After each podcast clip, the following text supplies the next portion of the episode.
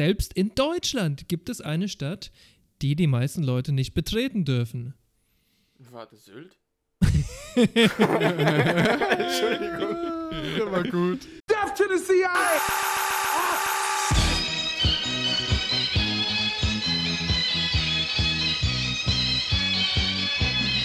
Mr. Gorbachev, tear down this wall.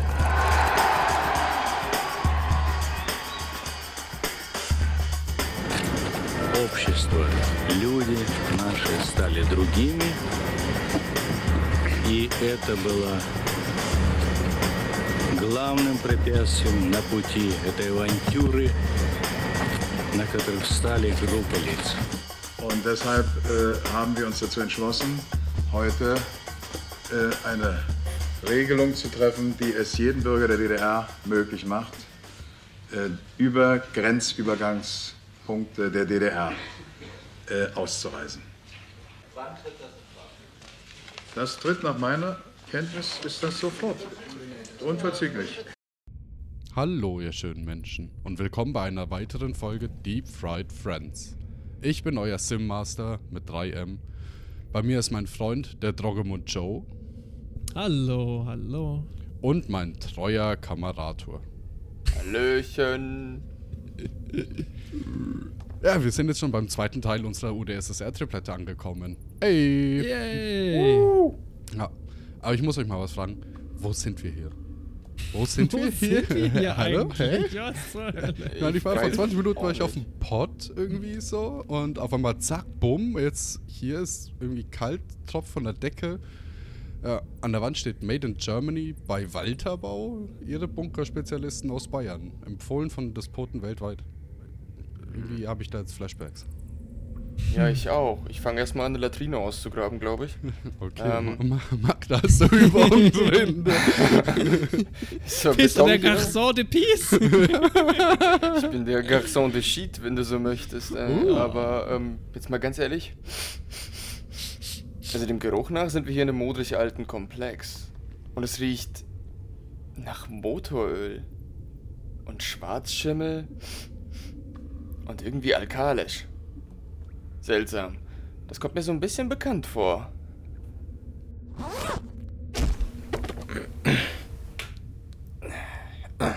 Könnt ihr mir mal zur Hand gehen? Ähm, habt ihr vielleicht eine Taschenlampe dabei und könnt mal leuchten hier? Digga, warum steht da eigentlich Sator? Heute beschäftigen wir uns mit geschlossenen oder geheimen Städten, den Schattennagern der UdSSR. Die im Englischen Closed City genannten Orte waren vom Staat geheim gehaltene Städte oder Industriekomplexe. Aber warum das Ganze? Tja, also zu Zeiten, als die UdSSR noch einer von zwei ultimativen Supermächten war, gab es große Bedenken bezüglich der Sicherheit unterschiedlicher Informationen. Also bestimmte Dinge wollte man von seinen SVBs, ähm, Самые вероятные противники, ähm, das bedeutet so viel wie höchstwahrscheinliche Gegner. Da wollte man das nicht so wirklich preisgeben. Aber nur ho aber nur sehr wahrscheinlich, nicht sicher. Ja, naja. Eben. Man weiß sich ja nicht sicher, wer der Gegner ist und wer nicht. Die wollten nicht vorverurteilen. Naja, und um sicherzustellen, dass diese Informationsströme nicht irgendwie anders, also zum Beispiel mittels Spionen oder Dissidenten oder sowas ähnlichem, nach außen gelangen, da ging die oberste Führungsebene so weit, dass selbst inländische Bürger nie von bestimmten Projekten erfuhren. Was, du willst mir sagen, dass Regierungen manchmal Sachen vor uns geheim halten? Nein! Das ist crazy, das ist insane.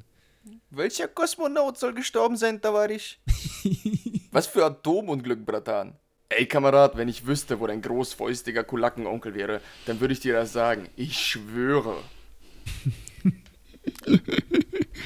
Gerade aus dem Space Race oder dem nuklearen Wettstreit heraus entstanden solche besagten Projekte. Nämlich zunächst in Form von Militärbasen, die nach und nach zu vollständigen Städten ausgebaut wurden. Mit denen konnte dann ein ganz bestimmter Zweck nachverfolgt werden. Und diese Städte nannte man in der russischen Rechtssprache Sato. Genau. Das ist ein Akronym, beziehungsweise halt eine ja, Kurzfassung. Entschuldigung, was ist kein Akronym? Ja, stimmt allerdings, Come ey. on. CIA, FBI, SATO. Bedeutet im Endeffekt Закрытое административно территориальное образование. Und das bedeutet so viel wie geschlossene Territorialadministration. Sehr schönes Bürokraten-Deutsch auf jeden Fall. Ja. Vielleicht ist es sogar noch schöneres Bürokratisch auf Russisch. Also viele von diesen Städten entstanden Mitte der 40er, manche früher, manche später. Und ähm, oft auch aus bereits bestehenden Siedlungen, Militärbasen oder sie wurden vollständig komplett neu errichtet. Ziel einer solchen Stadt war es unter anderem ein Zentrum für ein ganz bestimmtes Wissenschaftsfeld zu sein, also zum Beispiel Nuklear, äh, Raumfahrt oder Materialforschung. Es konnte aber auch sein, dass genau an einem solchen Ort ein nicht ganz unbeträchtlicher Anteil bestimmter Waren in den Wirtschaftskreislauf einlief. So zum Beispiel war es bei Norilsk, wo derbe Vulkanausbrüche in der sibirischen Trapp vor ca. 250 Millionen Jahren einen aus äh, heutiger Sicht geologischen Jackpot erbrachten. Bing! Aber dazu später mehr. Solche Satos, wie auch sehr viel andere Infrastruktur der Sowjetunion, wurden mit Hilfe von Gulag-Häftlingen erbaut. Je nach Geheimhaltungsgrad sollten da nur vertrauensvolle, ich sag das in dicken, fetten Anführungszeichen, ähm, Insassen zum Ausbau herangezogen werden. Wie wir aber schon in der letzten Episode bei Nagino gelernt haben, zeichnete die Planung oft ein ganz anderes Bild ab als die Umsetzung.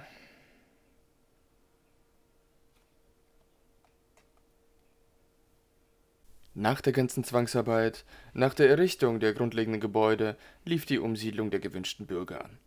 Für gewöhnlich wurden sie ausgesucht, aufgeklärt und vom Umzug überzeugt. Nun waren die Arbeiter, Wissenschaftler und Angestellten da. Aber angenommen, der Ort hat noch kein Kino.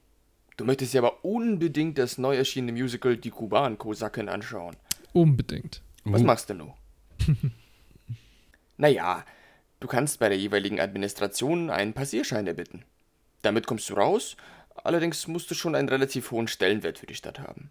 Musst so eine Art NDA unterschreiben, damit du auch ja niemandem erzählst, wo du wohnst. Und du musst auch schon einen triftigen Grund haben. Diese NDA, das, was ist das? Das kenne ich nicht. Eine Non-Disclosure. Ach, das, du willst mir sagen, das ist so Agreement. ein Wisch, wo du den Wisch unterschreibst und dann darfst du nicht reden über die Sachen, die geheim das ist sind. so Agreement, Ja, sagen das sie. sagt doch, das so ist das. Ich, Agreement. so jemand wie ich. So ein ist Agreement, so ein Commitment ist das. Das ist so ein Jesus. Commitment, ein gegenseitiges, wo man verspricht, den Mund zu halten. Ah. Der triftige Grund war aber Gott sei Dank gegeben, weil die Kubankasaken schon so eine Art Blockbuster der 50er waren. Das Beispiel ist allerdings nicht so dolle gewählt. Weil für gewöhnlich waren diese Städte schon überdurchschnittlich gut ausgestattet, was häufig auch der Beweggrund zur Migration in diese Orte war. Dazu kann aber Drogomund Joe nachher bestimmt noch was sagen. Ah ja. Interessant ist auch, dass die Städte alle ziemlich gleich heißen. Bei meiner Recherche habe ich circa ein Dutzend Mal Tscheljabinsk und irgendeine Nummer gelesen. Naja, das liegt daran, dass diese geheimen Städte lediglich einen Postalcode als Namen erhalten haben, damit man dann so vorbeifahrende Touristen möglichst verärgert, wenn sie nach dem Zielort fragen. Willst du mir erzählen, dass bei dieser Stadt, die heißt Chelyabinsk, dass das Y stumm ist? Das ist ja barbarisch. Also, die, Die heißt drauf. Jelabinsk? It's Kyrillic, bro! Chiki Briki! Na, pass auf, ein sehr gutes Beispiel dafür ist zum Beispiel Chelyabinsk 40. Oder später Chelyabinsk 65. Und jetzt mittlerweile heißt das Ganze Osiorsk. Ich sag dir, Simi, wir hätten den Russe damals, wir hätten den Russe damals das Y nicht schenken dürfen. Nee. Das war ein Fehler, Ja. wir sollten das Y Ja, wieder zurücknehmen. das- und dann, Das Y war, ja, auf jeden Fall. Ohne wären sie auch aufgeschmissen, ne? Ozzy Osbourne. Osiorsk Osborn Auch witzig ist zum Beispiel, das sage ich jetzt nur, weil ich so, so sehr auf Wortherkünfte stehe und da vielleicht ein bisschen Klarheit schaffen kann. Also, super viele dieser Orte hören mit Gorsk auf. Da gibt es Magnitogorsk, Железногorsk und so weiter und so fort. Ähm, Gorsk kommt eigentlich nur vom Wort Gor, was so viel bedeutet wie Berg. Das heißt, wenn die Stadt an einem Berg war, ist es meistens Hm. Gorsk. Oh. So unkreativ. Stell dir vor, die Deutschen würden jeden Ort, der irgendwie so ein Pflegeort ist, mit Bad vorne benennen. Ja, boah, ey. Da kommt Wasser aus dem Boden und die haben so einen Brunnen. Das ist, na, nee, nenn's nicht Bad. Nee. Kommen wir zurück zu Osiorsk. Das wurde nämlich 1947 gegründet. Und es war neben Sarov eine der Geburtsstätten des sowjetischen Atomwaffenprogramms. Durch die Nähe zur nuklearen Aufbereitungsanlage Mayak wurde hier eine Industrie aufgebaut, die sich zu großen Teilen dem großen Kabum widmete. Hierzu förderten sie waffenfähiges Plutonium und reicherten es an. Die Produktion hatte oberste Priorität. Deswegen konnte man wohl auch nicht warten, bis neue Zwischen- oder Endlager erbaut werden. Uff. Bis 1952 landeten Abfallprodukte in dem nahegelegenen Fluss Decha. Als dann neue Zwischenlager in Form von unterirdischen Tanks erbaut wurden, konnte man seinen Müll darin getrost loswerden. Oder aber auch in kleinen Seen nebenan. Ist halt auch passiert. Uh, Zum Glück hatte das keine Nebenwirkungen. Nee, überhaupt nicht. Unterm Teppich sollten eigentlich auch die radioaktiven Rückstände bleiben. Das sind sie auch. Also, erstmal. Das Ding ist halt, dass diese Flüssigkeiten in besagten Stahltanks so etwa 8 Meter tief unter so mehreren Stahlbetonschichten und einer ziemlich dicken Erdschicht lagen. Aufgrund der Nachzerfallswärme mussten diese T Tanks dann aber auch stets gekühlt werden. Was ist das? Nachzerfallswärmen habe ich schon nie gehört in meinem Leben. Und ich habe schon viel gehört, das kann ich Das, dir was das, sagen. das kann man ganz leicht erklären. Pass auf, pass auf. Du, du hast, du hast so, so eine Flüssigkeit und da ist noch so radioaktives Zeug drin, ne? Hm. Und das, das geht kaputt von selbst. Und wenn das Mhm. beieinander ist, geht das auch noch schneller kaputt.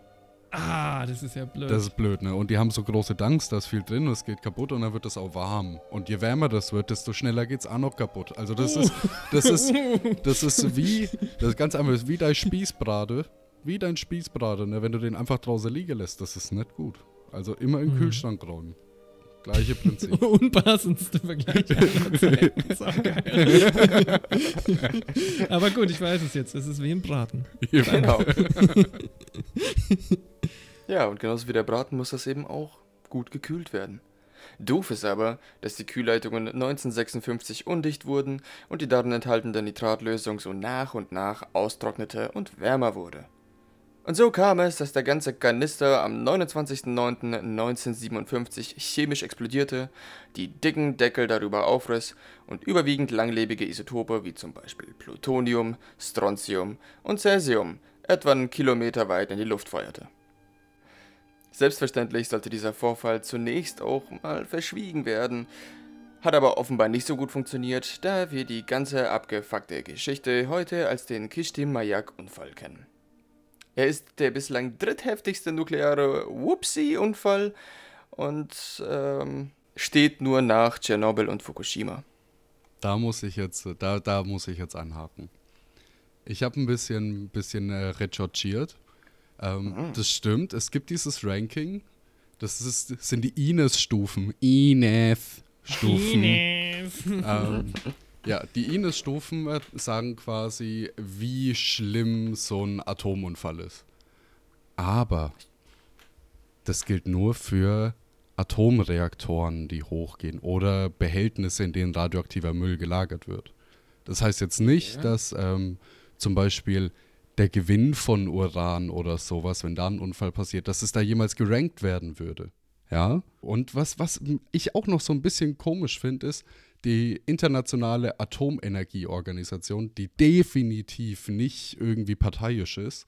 Und ähm, die OECD-Staaten haben zusammen diesen INEF-Einheit, diese Skala entworfen. Und naja, ich meine, die haben schon eher so eine Tendenz, Sachen, die nicht in Amerika passiert sind, schlimmer darzustellen als Dinge, die in Amerika passiert sind. Ja, Damn, wirklich? Ja ich glaube schon. Ich glaube schon, dass das so Kann man sich nicht mal mehr auf Maßeinheiten verlassen. Ja. Und ähm, ja, wieso ist das wichtig? Das hat Joe schon richtig gefragt. Es gab das Event in Church Rock. Ja, ich habe noch nie davon gehört, bis heute Ja, früh. Ähm, es gibt keinen deutschen Wiki-Artikel, das heißt schon mal ein bisschen was. Und zwar ist das das Church Rock, Church Rock Uranium Mill Spill. Ja, es war halt einfach. Wow, das ist poetisch. Holy Yep. shit. Ähm, das war halt quasi einfach so ein Tagebau für Uran. Mhm. und in New York, äh, in New Mexico.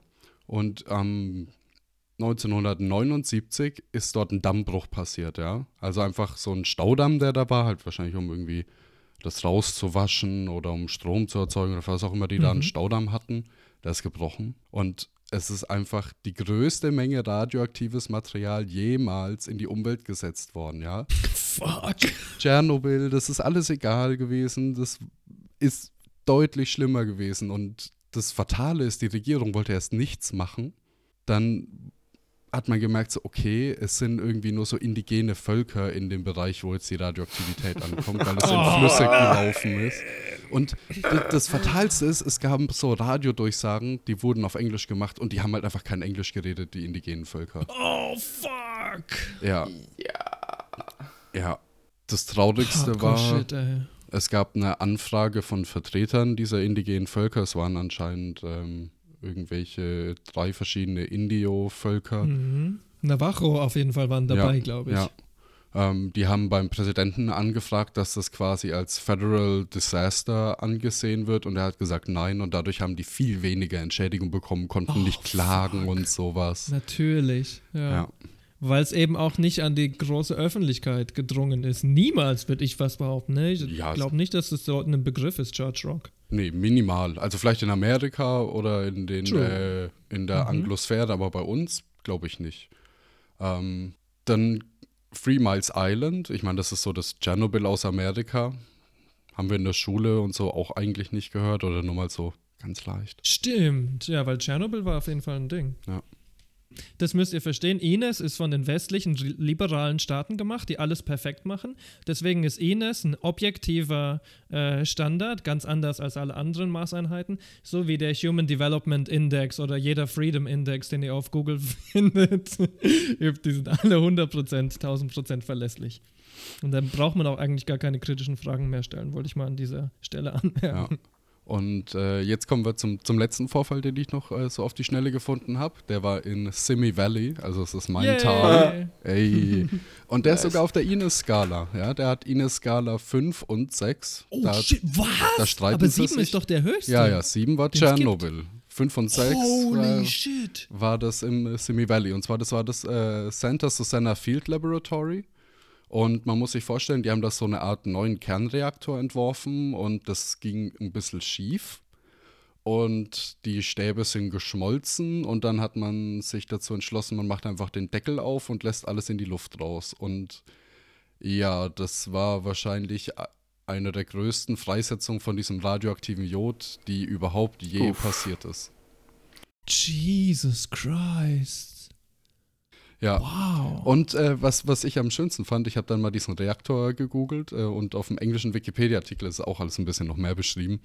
Ähm, ja, der wurde mit Graphit-Kontrollstäben gebaut. Zur Erinnerung, das waren die, die in Tschernobyl versagt haben. Wen interessiert das? Wir sind ja nicht Ja. der Nuklear-Podcast. Oder hast du uns verkauft? Fucking Seller! Hast du uns an Mr. Burns verkauft? Sei ehrlich mit mir. Hallo, hast du gesehen, wie die Uranpreise gestiegen sind? Mm, Come on. Arthur ist an der Börse unterwegs Ja. im Uran-Business. Wir sind ab jetzt ein, äh, wir sind ab jetzt ein Börsentipp-Podcast. Da komme ich später tatsächlich nochmal zu. Ich gebe einen Börsentipp. nice. Äh, Also wir halten fest, ne? Wir haben eigentlich so mehr oder weniger fast Parität, was die äh, Atomkatastrophen angeht Ja. in den Vereinigten Staaten Ja. und der Sowjetunion. Und wir haben noch nicht mal die schlimmen Folgen von den frühen Atomtests Ja. gemerkt. Ja. Aber eine Frage brennt mir schon die ganze Zeit und das will ich sehr, Arthur, Frage hier. Äh, der Kishtim-Mayak-Unfall, der da, war das der, wo die Arbeiter so ganz gelb waren von dem ganzen Stuff und dann nach Hause gegangen sind, ohne dass was passiert ist? ja, also ganz gelb ist vielleicht ein bisschen übertrieben, aber ähm, es wurde nicht viel drüber berichtet und ich glaube, der mm, Staub, der dabei austrat, rasselte sozusagen im im 2 Kilometer Umkreis von diesem ähm, Kraftwerk hinunter und blieb dann natürlich hängen auf Klamotten und so weiter und so fort von den Arbeitern. Und da diese erstmal nichts wussten, sind sie dann auch nach Hause gefahren und haben sozusagen den radioaktiven Staub, die Zerfallsmaterialien Aber mit in die jeweiligen Dörfer, Städte mitgenommen. Pass mal auf, nämlich, da habe ich mich gefragt, äh, das war, wann waren das? Irgendwann in den 50ern, oder? hat man das da schon überhaupt gecheckt? Quasi, wie das ähm, funktioniert, dass du das ähm, quasi ins Dorf trägst und dann weiter verbreitest? Weil wenn ich mich richtig erinnere, bei der einen, ähm, bei dem einen Nuklearwaffentest in den Vereinigten Staaten haben die quasi überhaupt nichts unternommen, um die Nachwirkungen einzuschränken, weil die keine Ahnung haben, quasi, dass es Nachwirkungen gibt und wie schlimm die sind. Ist halt die Frage, war das danach, war das davor? Ich weiß nicht, wann sie das, wann der Stand der Wissenschaft, ehrlich gesagt, soweit war. Ist aber eine sehr interessante Frage, weil ich meine, dafür kannst du ja nicht verurteilen, wenn sie es nicht wissen. Kann ich schon, aber du hast einen guten Punkt. Ich könnte den schon ein Show-Trial machen, Alan. Nein, nein, nein. Ich, ich, rede, ich, rede, jetzt vom einzelnen Wissenschaftler und Mitarbeiter, die nach Hause fahren, ohne sich was dabei zu denken. Von Ach so, denen. ja, sowieso, ja. Denen also, kommt sowieso keine Schuld zu. Also ich kann sagen, äh, in den 1940ern, das weiß ich, da wusste man, dass Jod 131, äh, wusste man nicht, dass Jod 131 äh, giftig für die Schilddrüse ist, also Krebs verursacht in der Schilddrüse. Ja, ich hätte gedacht, quasi, das kam in den später. 50ern, dieses Wissen. Und teilweise, so schlimm es klingt, kam dieses Wissen auch dadurch, dass wir nukleare Katastrophen hatten. Ja, ja, und dass Leute halt mit so Plutonium hantiert haben und äh, gestorben stimmt, sind einfach. Stimmt, ja, stimmt. Gut, aber dann kommen wir mal wieder zurück zu Asiorsk. Denn die haben mittlerweile aus der ganzen Sache hoffentlich was gelernt. Die befassen sich immer noch mit ihrem Steckenpferd. Also mittlerweile ist es eine industrielle Hochburg für die Verarbeitung von atomaren Abfällen. Es werden hier Brennstäbe oder auch ausrangierte nukleare Sprengsätze recycelt. Was ja ziemlich cool ist. Das ist sicherlich auch einer der Gründe, warum die Stadt heute noch abgeschlossen sind. Und es ist äh, zaghaft, wie der äh, Umgang mit ausländischem Besuch ist. Die letzten Zensi haben gezeigt, dass es eine leichte Abwanderung gibt und die Bevölkerungszahl langsam sinkt. Laut letztem erhobenen Zensus verfügt Ozyorsk über etwa 80.000 Einwohner. Aber kommen wir nochmal ganz kurz zurück auf das Leben in so einer Stadt. Die hat jetzt ja nicht nur den Vorteil, dass alles ähm, strahlend schön ist, oder? Klar muss man sich die Frage stellen, welcher Wahnsinnige zieht denn freiwillig in eine Stadt, wo du nur mit einem Pass rein und raus kannst? Das klingt doch nicht so geil. Erstaunlicherweise wollten recht viele Leute in diesen geschlossenen Städten leben. Und dafür gab es einige Gründe. Einer war zum Beispiel, dass man dort eine recht hohe Lebensqualität hatte. Ähm, das erklärt sich einerseits dadurch, dass in den Stadtbau recht viel investiert wurde. Also ich sag mal so Sachen wie Kindergärten, Krankenhäuser und so weiter. Äh, die andere Sache war, dass dort Konsumgüter, die, sag ich mal, in der äh, UdSSR schwerer zu kriegen waren, wie zum Beispiel Autos, für die Leute einfacher verfügbar gemacht wurden. Quasi ein bisschen als so ein Ausgleich, würde ich mal sagen. Äh, teilweise waren auch einfach die Produkte, die es überall anders gab, besser als dort. Äh, ein Arbeiter hatte zum Beispiel im Interview erzählt, dass er äh, nur in seiner geschlossenen Stadt die beste, mega fettige Milch seines ganzen Lebens trinken kann, weil die haben natürlich eine eigene Molkerei. Ihr seht wieder, eine recht gute Infrastruktur. Und dann ist er mal in die Nachbarstadt gefahren und hat dort die Milch getrunken und der meint, die war irgendwie fast um die Hälfte verdünnt mit Wasser. so kann man auch die Milchproduktionsquote erhöhen, um fair zu sein. Mit einigen heftigen Ausnahmen gab es tatsächlich in diesen geschlossenen Städten teilweise eine höhere Lebenserwartung als im Rest der äh, Sowjetunion. Natürlich, wie Arthur schon gesagt hat, müssen wir da auch irgendwie die hohen Krebsraten in den Nuklearstädten mit einberechnen oder vielleicht die schlechte Luft in irgendwelchen Bergbaustädten. Es gab aber generell, und das kann man kaum abstreiten, unglaublich gute Bildungsmöglichkeiten, vor allem für Leute, die ähm, in die natürlich, also vor allem für Leute, die in die Naturwissenschaften gehen wollten oder in die Ingenieurswissenschaften, die sich irgendwie für Flugzeug, Raumfahrt oder äh, Nuklearwissenschaften interessieren. Da waren die schon top-notch, muss man sagen. Vielleicht noch einige ähm, nette Dinge einfach. Die äh, Arbeiter dort hatten tendenziell mehr Urlaub. Kann man auch irgendwie verstehen. Arbeit mhm. zum Beispiel Atomkraftwerk ist ja schon latent gefährlich irgendwie. Und äh, teilweise hatten diese Städte ihre eigenen Resorts, also sogar dein Urlaubsresort war zu einem gewissen Grad äh, damit verknüpft und nicht so bekannt. Warte mal, haben Centerparks die Idee dann von den Sowjets geklaut? yeah! Die bösen, bösen Belger. Was sagen denn die Leute darüber, die dort jetzt ihr ganzes Leben lang gewohnt haben und sowohl den Smog als auch äh, die Strahlung abbekommen haben? Naja, 1989 gab es ein Referendum in einigen Städten, wo gefragt wird, wollt ihr geschlossen bleiben? Und erstaunlicherweise sagt die Mehrheit ja. Einige sagen sogar, sie ziehen um, wenn die Stadt sich öffnet. Hm, yeah. Wir haben jetzt quasi ausschließlich über materielle Gründe geredet, ne? Löhne, Urlaub, Amenitäten, was weiß ich. Ich glaube aber tatsächlich, dass noch ein ganz an, also dass es noch einen ganz wichtigen Grund gibt, der oft vergessen wird. Du musst überlegen, ne? Sowjetunion irgendwie im frühen 20. Jahrhundert, das ist größtenteils mit Ausnahme der Städte ein Bauernstaat. Also die, die Leute haben in ihrem Leben noch nie ein Flugzeug gesehen. Ma- viele Leute wissen wahrscheinlich nicht mal, Was ein was ein Flugzeug Flugzeug ist. ist, außer sie sind bombardiert worden ne, und haben den Krieg miterlebt. Atomreaktor ist, den hatten nur die Amerikaner. Das gab sonst keine Atomreaktoren. Es gab kein anderes Vorbild. Die Leute sind in diese Städte gekommen.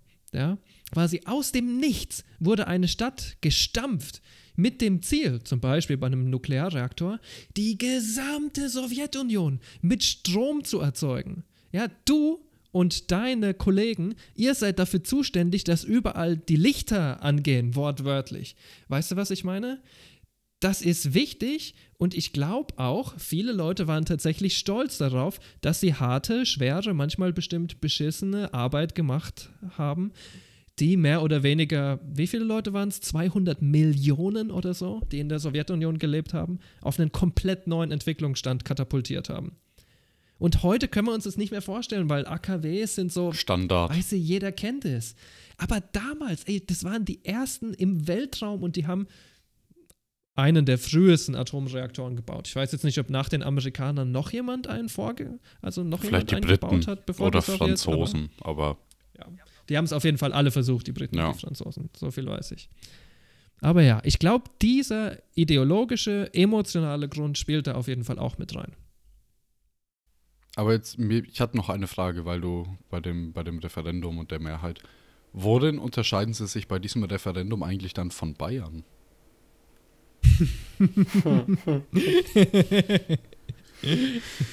Schon ein bisschen. Gute und die Schweiz Frage. und so. Also, das sind schon Mhm. dann einfach Closed States. Na, mehr ziehen weg, wenn Bayern sich öffnet. Ja.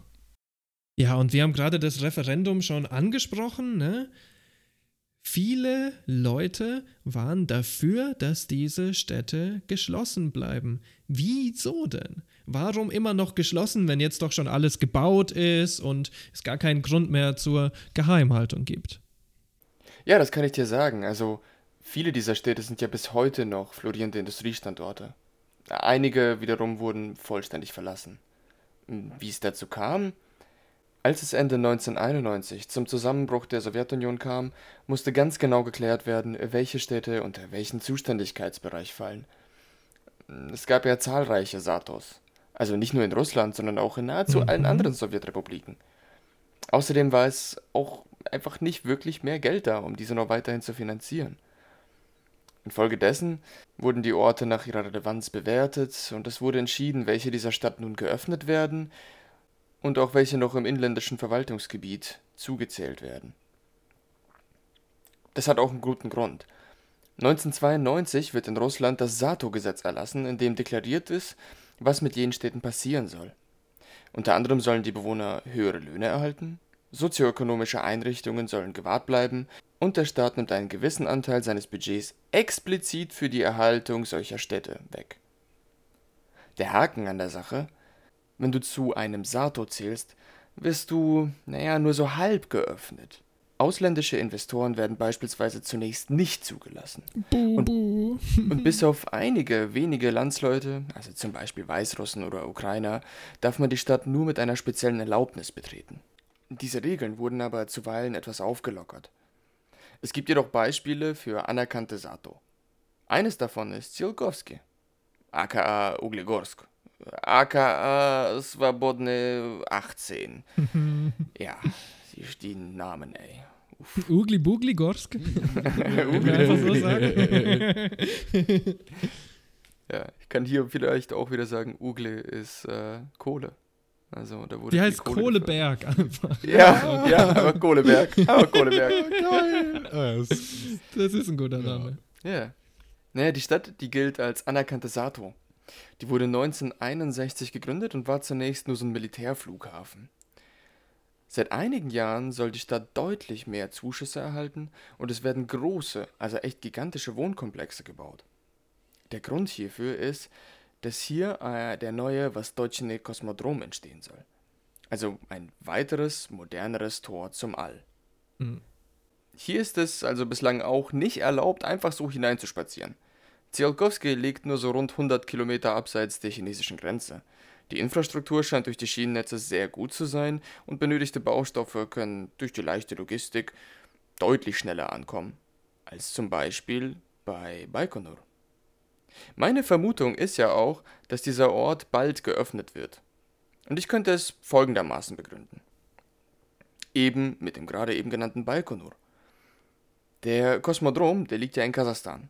Und da ist ja damals schon seinerzeit Juri Gagarin aus der Ära rausgeballert worden. Hell yeah. Bei Baikonur handelt es sich ebenfalls um ein ehemaliges Sato. Nur fällt dieses ja jetzt in das, Hochheits in das Hoheitsgebiet von Kasachstan. Dieser Ort ist Russland aber bisweilen so wichtig, dass jährlich 115 Millionen Euro, Entschuldigung, Dollar Pacht gezahlt werden, um ihn als russischer Exklave zu unterhalten. So geil. Wie so einen fetten Acker einfach. Ey, 115 Millionen gibst du mir den Kosmodrom. Cosmo In Baikonur. Der Cosmo Ager. du alter Kosmobauer. Wenn man sich so also einen eigenen Kosmodrom auf eigenem Hoheitsgebiet erbaut, kann man diese laufenden Fixkosten aus dem Weg gehen. Mhm. Soweit so klar. Aber nun muss man ja auch sagen, dass so ein Kosmodrom für gewöhnlich nicht nur für eine Nation da ist. Wie, soll Aus- man teilen oder was? Klar! Ich meine, aus Baikonur fliegen ja zum Beispiel auch Astronauten von der ESA, Und wer ist das? Die Europäische Space Agency. Ah, okay. Da fliegen Deutsche zum Beispiel richtig weit raus auf die ISS. Ja klar, ne? Also man könnte jetzt den ESA-Astronauten Sondergenehmigungen aufgrund von ihrem Anliegen geben. Jedoch soll laut russischer Regierung der fernöstliche Teil Russlands generell mehr und mehr für so Tech-Firmen reserviert und geöffnet werden. Und auch Tsiolkovsky erhält Hotels und Gastgewerbe, um in der Zukunft, ich zitiere, eine einzigartige Weltalltourismusstadt zu werden. Oder auch einfach ein Ort, an dem sich Billionäre ins All schießen lassen können, um noch tiefer auf das gemeine Volk niederzublicken. Sucht's euch selber aus. Aber, Hör mal zu. aber ich meine, Ist wie Silicon Valley, aber mit Rakete. nee, aber ich meine, das macht ja voll Sinn so. Die sind in der Nähe von, äh, von China. Das sind unglaublich viele reiche Menschen. Und wenn die das halt wollen und das ein Markt ist, die Amis machen es auch. Und da jubeln alle. In der Konklusion lässt sich sagen, dass es nicht wirtschaftlich ist, eine Stadt konstant im Status einer Sato zu lassen. Deswegen werden hier so langsam die gesetzlichen Rahmenbedingungen gelockert. Oder Städte werden geöffnet. Für gewöhnlich muss es sich schon um wichtige militärindustrielle oder vielleicht auch geheimdienstlich wichtige Standorte handeln, um den Status einer Sato dauerhaft zu halten. Geschlossene Städte gibt es also immer noch. Aktuell 44 anerkannte. Und sicherlich auch noch mehr als jene, die uns bekannt sind. Moment einmal. Es gibt 44 von den Dingern in Russland. Ne? Äh, korrekt, scheiße, das muss ich vielleicht noch Ah, sagen. Auf der ganzen Welt, also jeder hat so Dinger. Ich habe auch eine im Gatte. So, so, Loch. Jo, Joe, Eine in meinem Kleiderschrank. Joe, Joe, du kannst, du kannst schon dazu stehen, dass du dir einen Bunker gebaut hast. Das Hm. ist okay. Ich meine, bei der, bei der Angstmache, die im Moment ist, würde ich mir auch fast einen Bunker bauen. Aber in Berlin Ich habe so einen Notstromaggregator und der wird Betriebe von so 20 haben. so ein Notstromalligator. Nur so ein Alligator. Ja. Cocodrillo. Ja. aber, aber wisst ihr, hier, hier in Berlin, das kann man nicht so machen. Da ist Bunker immer noch, das hat noch so einen Beigeschmack. Hm, stimmt, ja. Wieso? In Berlin müsstest du nicht mal einen bauen. Da ist er doch schon unten drunter Altlasten. Ja, will ich, nicht, will ich nicht rein. Ah. Leute, machen wir mal weiter hier im Text. Ich will auch mal fertig werden. Wir haben jetzt geredet über die sowjetischen geschlossenen Städte. Aber Moment mal, die Sowjetunion, die war doch so eich, totalitär. Da war doch eigentlich quasi jede Stadt eine geschlossene Stadt, oder? Naja, nee. Äh, Nee, deswegen müssen wir jetzt mal reden. Wie schaut denn so eine normale sowjetische Stadt eigentlich aus und wie unterscheidet die sich? Ja, was ist ja eigentlich normal? Das, was für uns, für so ein paar stinkreiche Europäer normal ist oder das, was für Leute nach dem Zweiten Weltkrieg normal war? Ja, das ändert sich halt die ganze Zeit. Eine Kirche im Dorf muss sein. Ich sag's jetzt schon mal im Voraus. Ich wünschte mir wahrscheinlich jetzt schon, bevor dass ich weiß, wie eine normale Sowjetstadt aussieht, dass die deutschen Städte so aussehen sollten. Ja, es sind echt überraschend wirklich sehr schöne Sachen dabei. Es sind auch einige unschöne Aspekte dabei, keine Frage. Aber vielleicht mal nur, um euch eine gute Perspektive zu geben. Man muss ja wissen quasi, wie war der Entwicklungsstand vorher. Ja, zum Beispiel Deutschland hast du ja schon recht lange Zeit super ausgebildete Städte mit recht hoher Population und tollem Stadtzentrum und Gebäuden, die ewig lang äh, bleiben. Ist aber nicht so überall. Ja, die meisten Menschen, also so vor der Sowjetunion, haben gelebt in drei oder vier Generationen zusammen unter einem Dach. Die hatten wahrscheinlich nur ein Plumpsklo. Und auch kein fließendes Wasser oder ein Wasserhorn oder wo auch immer bei euch das Wasser heute rauskommt. Und eine Badewanne sowieso nicht. Strom kannst eigentlich komplett vergessen. Ich meine, außer du lebst in einer der Metropolen, aber das war für die meisten Leute nicht der Fall. Und eventuell, wenn es dich ganz blöd erwischt, lebst du in drei Generationen zusammen in einem einzigen Haus und das Haus hat nur ein Zimmer. Eins. Vielleicht auch zwei. Und einen dicken Ofen in der Mitte. Ja, und das Tolle an so einem Ofen in der Mitte ist, dass du den die ganze Zeit befeuerst und der macht so Ruß in deine Wohnung. Das ist saugeil, weil dann stinkt alles und es wird dunkel. Und Ja. du stirbst früher. Und du stirbst früher. Naja, was cool war, ist, dass selbst in kleineren äh, Städten oft oder ähm, an der Peripherie von Städten die Leute zumindest einen kleinen Hof oder einen Verschlag für Tiere gehabt haben. Die meisten hatten wahrscheinlich keinen eigenen Hof. Nun ja, äh, wie das so war in Europa, wurde im Zweiten Weltkrieg unglaublich viel zerstört. Natürlich vor allem von uns, den guten Kartoffeln. Und so auch ein großer Teil dieser, ich nenne sie jetzt mal alten Häuser. Natürlich, äh, viele Häuser sind zerstört. Es folgt eine krasse Wohnungskrise. Äh, auch die Infrastruktur in den Städten ist getroffen worden. Da ist auch viel zerstört. Ähm, die Brunnen, also dein Hauptweg irgendwie an Wasser zu gelangen, weil es gab ja kein fließend Wasser. Naja, das waren halt kommunale Brunnen und das waren leider total oft auch Brutherde für alle möglichen bakteriellen und viralen Infektionen, wie man sich das so vorstellen kann. Ne? Ist halt besser als nix immer noch. Äh, Kindergärten und Schulen, was man so als ganz normal für uns erachtet, auf dem Land kannst du quasi vergessen. Deine Anbindung war vielleicht eine Kutsche. Die halt irgendwie auch nur einmal in der Woche fährt oder so. Ja. Also so sah es irgendwie vorher aus. Das müsst ihr euch vorstellen. Das ist das, womit du arbeiten musst. Also, es braucht eine Antwort. Ne? Es gibt eine krasse Wohnungsnot. Die Sowjets starten ein massives, jahrzehntelanges Wohnungsbauprogramm. Das läuft ganz einfach. Da werden massenhaft so super standardisierte Betonplatten hergestellt und aus diesen Betonplatten kannst du dann so modular riesige Wohnhäuser bauen.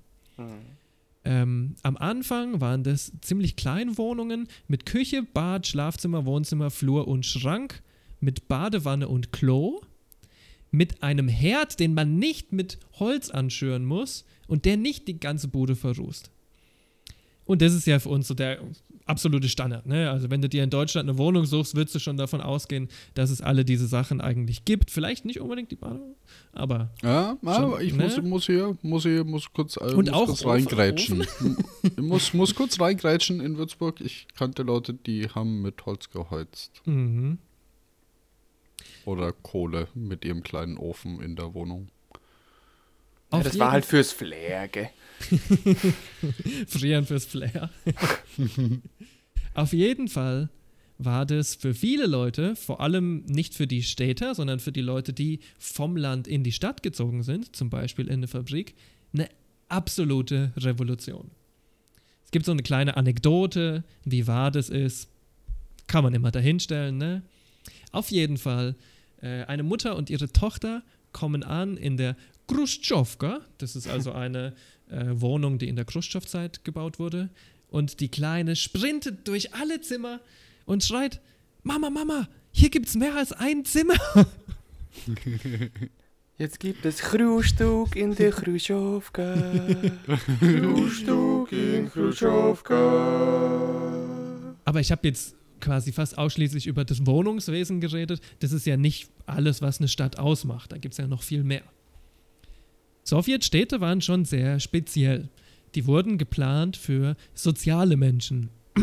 halt mit dem Hintergedanken, dass du als guter Sowjetbürger den Großteil deines Tages arbeitest, dich mit Freunden triffst, Sport machst, einen Schachclub besuchst, essen gehst, Kulturveranstaltungen mitmachst und so weiter und so fort. Anfangs äh, wurden die meisten von diesen Blockhäusern im konstruktivistischen Stil gebaut. Kennen wir ja heute als die Platte, ne? In äh, Berlin gibt es das überall, auch in ähm, jetzt nicht ostdeutschen, also nicht Ex-DDR-Bundesländern gibt es ziemlich viele Plattenbauten. Und heute finden ganz viele Leute die Platte wieder toll, bisschen auf nostalgische Art. Aber meiner Meinung nach mit gutem Grund. Die ist praktisch, die ist billig, die kannst du schnell äh, bauen. Ja, tatsächlich wurden diese Dinger mein, wurden diese Dinger manchmal in zwei Wochen gebaut. Das ist insane. Schon sick, yeah. Und dazu muss ich jetzt hier mal kurz einwerfen, wenn man mal Berlin-Frankfurter Tor ist, das ist schon echt hübsch. Das ist schon richtig hübsch Ja. mit Säulen und schön vorne irgendwie Porzellan oder sowas Fassaden. Ist schon geil gemacht. Interessant, dass du das ansprichst, weil darauf wollte ich jetzt genau im nächsten Paragraphen eingehen. Nämlich hat sich das natürlich unterschieden. Einerseits hast du unterschiedliche Baumaterialien gehabt in unterschiedlichen Perioden. Andererseits war es zum Beispiel unter Stalin halt so, dass echt nicht viel da war. Ne? Du hattest den Zweiten Weltkrieg, da hast du jetzt nicht unbedingt das Budget, um noch für 50 Millionen Leute irgendwie Wohnungen zu bauen. Dementsprechend äh, gab es unter Stalin vor allem während der Zeit des Krieges wenig äh, Wohnungsbau. Die sogenannten Stalinka sind äh, ganz anders, als man sich vielleicht vorstellen würde. Recht hübsche Ziegelbauten, was ganz besonders war, weil der Rest war ja alles aus Beton. Teilweise schön äh, ornamiert, ähm, qualitativ sehr hochwertig, also die haben auch äh, lange bestanden. Aber natürlich wurden auch ähm, enge, große Hochhäuser gebaut, um quasi mit dem Gröbsten fertig zu werden. Und ich glaube, die waren wirklich nicht so toll, um da drin zu leben. Und natürlich, wegen dem Krieg, haben oft halt zwei Familien in einer Wohnung gelebt, die für eine Ja. bestimmt war eigentlich. Und bei den Stalinki ist es ja auch nicht so, dass sie ähm, auf Masse produziert wurden, oder? Genau, ja. Im Gegenteil, die waren vielleicht eher für. Äh, ich will jetzt nicht so. immer das alte Klischee von Parteieliten hervorholen, aber was weiß ich auch, vielleicht für einen Wissenschaftler oder einen Ingenieur oder irgendwie sowas. Ja. Also Leute mit einem höheren Einkommen auf jeden Fall. Tja, Khrushchev hat sich quasi zur Aufgabe gemacht, dieses Problem zu fixen und die haben dann tatsächlich komplett andere Hochhäuser entworfen. Die sogenannten Khrushchevkas, die waren genau äh, fünf Stöcke hoch und zwar immer. Äh, die konnten auch, wie ich vorhin schon erwähnt habe, in unter zwei Wochen gebaut werden. Und ähm, ich habe hier so eine Baustelle direkt, also ich hatte eine Baustelle direkt neben meiner Wohnung, ne? also wirklich so zehn Meter weiter weg oder so. Die Mutterficker haben eineinhalb Jahre lang uns gequält. Immer das scheiß Licht geht in mein Zimmer. Nein, Gott verdammt, wir sind doch hier noch in Deutschland. Und der Lärm. Oh. Also ja, dass das in zwei Wochen gebaut wird, das klingt für mich wie ein Traum. Sehr viel weniger Belästigung von Anwohnern. die Apartments in diesen Khrushchevkas, die waren immer noch nicht super groß und äh, mit dem Nötigen ausgestattet, wie ich es vorhin schon beschrieben habe. Aber naja, was, was heißt ein klein eigentlich, ne? Als ein Deutscher, der in der Stadt wohnt, wo es recht teuer ist zu mieten, habe ich da vielleicht eine andere Vorstellung. Zum Beispiel, 1975 hatte der durchschnittliche Ami 150 Quadratmeter Lebensraum. Willst du mich verarschen? Sick. Schon geil, wow. Also, Ich weiß nicht, ob das geil ist. Das ist halt die Frage. Ich meine, heißt es einfach, dass du in so einer Vorort-Wüste lebst, wo halt da ist dein Haus, dann ist das Haus von deinem Nachbarn und es geht 200 Reihen lang so weiter und du musst 20 Minuten fahren mit deinem Pickup zum Supermarkt? Weil wie soll denn das sonst laufen? Also wie willst denn du eine funktionierende Stadt bauen, wenn jeder so viel Platz hat? Das geht doch gar nicht. ja, und auch ich hätte keinen Bock, jetzt mein, meine jetzige Wohnung, in der ich bin, irgendwie dreimal zu putzen. Das ist Und da true. steht da denkt drin. niemand dran. Ja. Und da steht auch nichts drin, die Leute haben noch nicht irgendwie 50 Möbelstücke. Ja. Naja, und im Vergleich, der durchschnittliche äh, Sowjetbürger hatte 51,5 Quadratmeter. Ich muss sagen, das äh, reicht mir für eine Wohnung. Also wenn ich eine 50 Quadratmeter Wohnung finde, jetzt meinetwegen in Berlin oder Hamburg oder München und die ist bezahlbar, dann finde ich das eigentlich eine okay Sache. Ja, das ist mehr als okay. Für mich Ne? ist aber hier trotzdem die Frage, also das gilt ja jetzt nicht pro Kopf, oder? Weil ich meine, dann, was ist denn, wenn du jetzt zum Beispiel eine Mutter und zwei Kinder oder halt noch der Vater bist, äh, ihr seid zu viert? Dann Das ist 50 bestimmt Quadratmeter. pro äh, Haushalt gemessen, das macht ja eigentlich auch den meisten Sinn. Mhm. Und dann finde ich das schon gar nicht mehr so groß. Also ich finde ehrlich gesagt, denn da muss ich jetzt mal gegenstimmen. Da finde ich das amerikanische System, wenn das so, so in den 70ern war, eigentlich pretty nice. Ja, ich habe mir jetzt Zimmer zu putzen, aber weißt du was, ich kann die Tür noch einfach zumachen, das verbarrikadieren und darunter mein eigenes Sex-Dungeon machen. Und da muss man dann sowieso nochmal anderweitig putzen. Ja, du, du gehst den amerikanischen Weg. Vielleicht, Oh, ist, äh, yeah. vielleicht ist die Frage ja viel mehr quasi, wie groß war denn der durchschnittliche Haushalt? Das Ja. ist ja eigentlich das Wichtigste, ne? weil wenn der durchschnittliche Haushalt zwei Leute sind, dann sind 50 Quadratmeter perfekt. Wenn der durchschnittliche Haushalt quasi ne, die blöde nukleare Familie mit ihren zwei Kindern sind, dann ist 50 meiner Meinung nach zu klein. Und wenn der durchschnittliche Sowjethaushalt zwei Generationen sind, dann ist 50 aber sowas von zu klein Ja. ich gehe mal davon aus, dass die, die Studie ist ja sehr spät gemacht worden, 1975, dass es da schon nicht mehr so war, dass die meisten Leute generationell zusammenwohnten. Also ich Ja. glaube tatsächlich, der durchschnittliche Sowjethaushalt war wahrscheinlich ähm, ein Pärchen oder ein Pärchen mit äh, Kind halt. Hm. Okay. Also, ähm, ist ja auch alles super gut. Ich finde auch, die Khrushchevkas haben einfach diesen riesen Vorteil gehabt, weil sie eben so schnell gingen, weil sie für einen großen Teil der Bevölkerung recht schnell zur Verfügung standen und weil sie sehr günstig waren.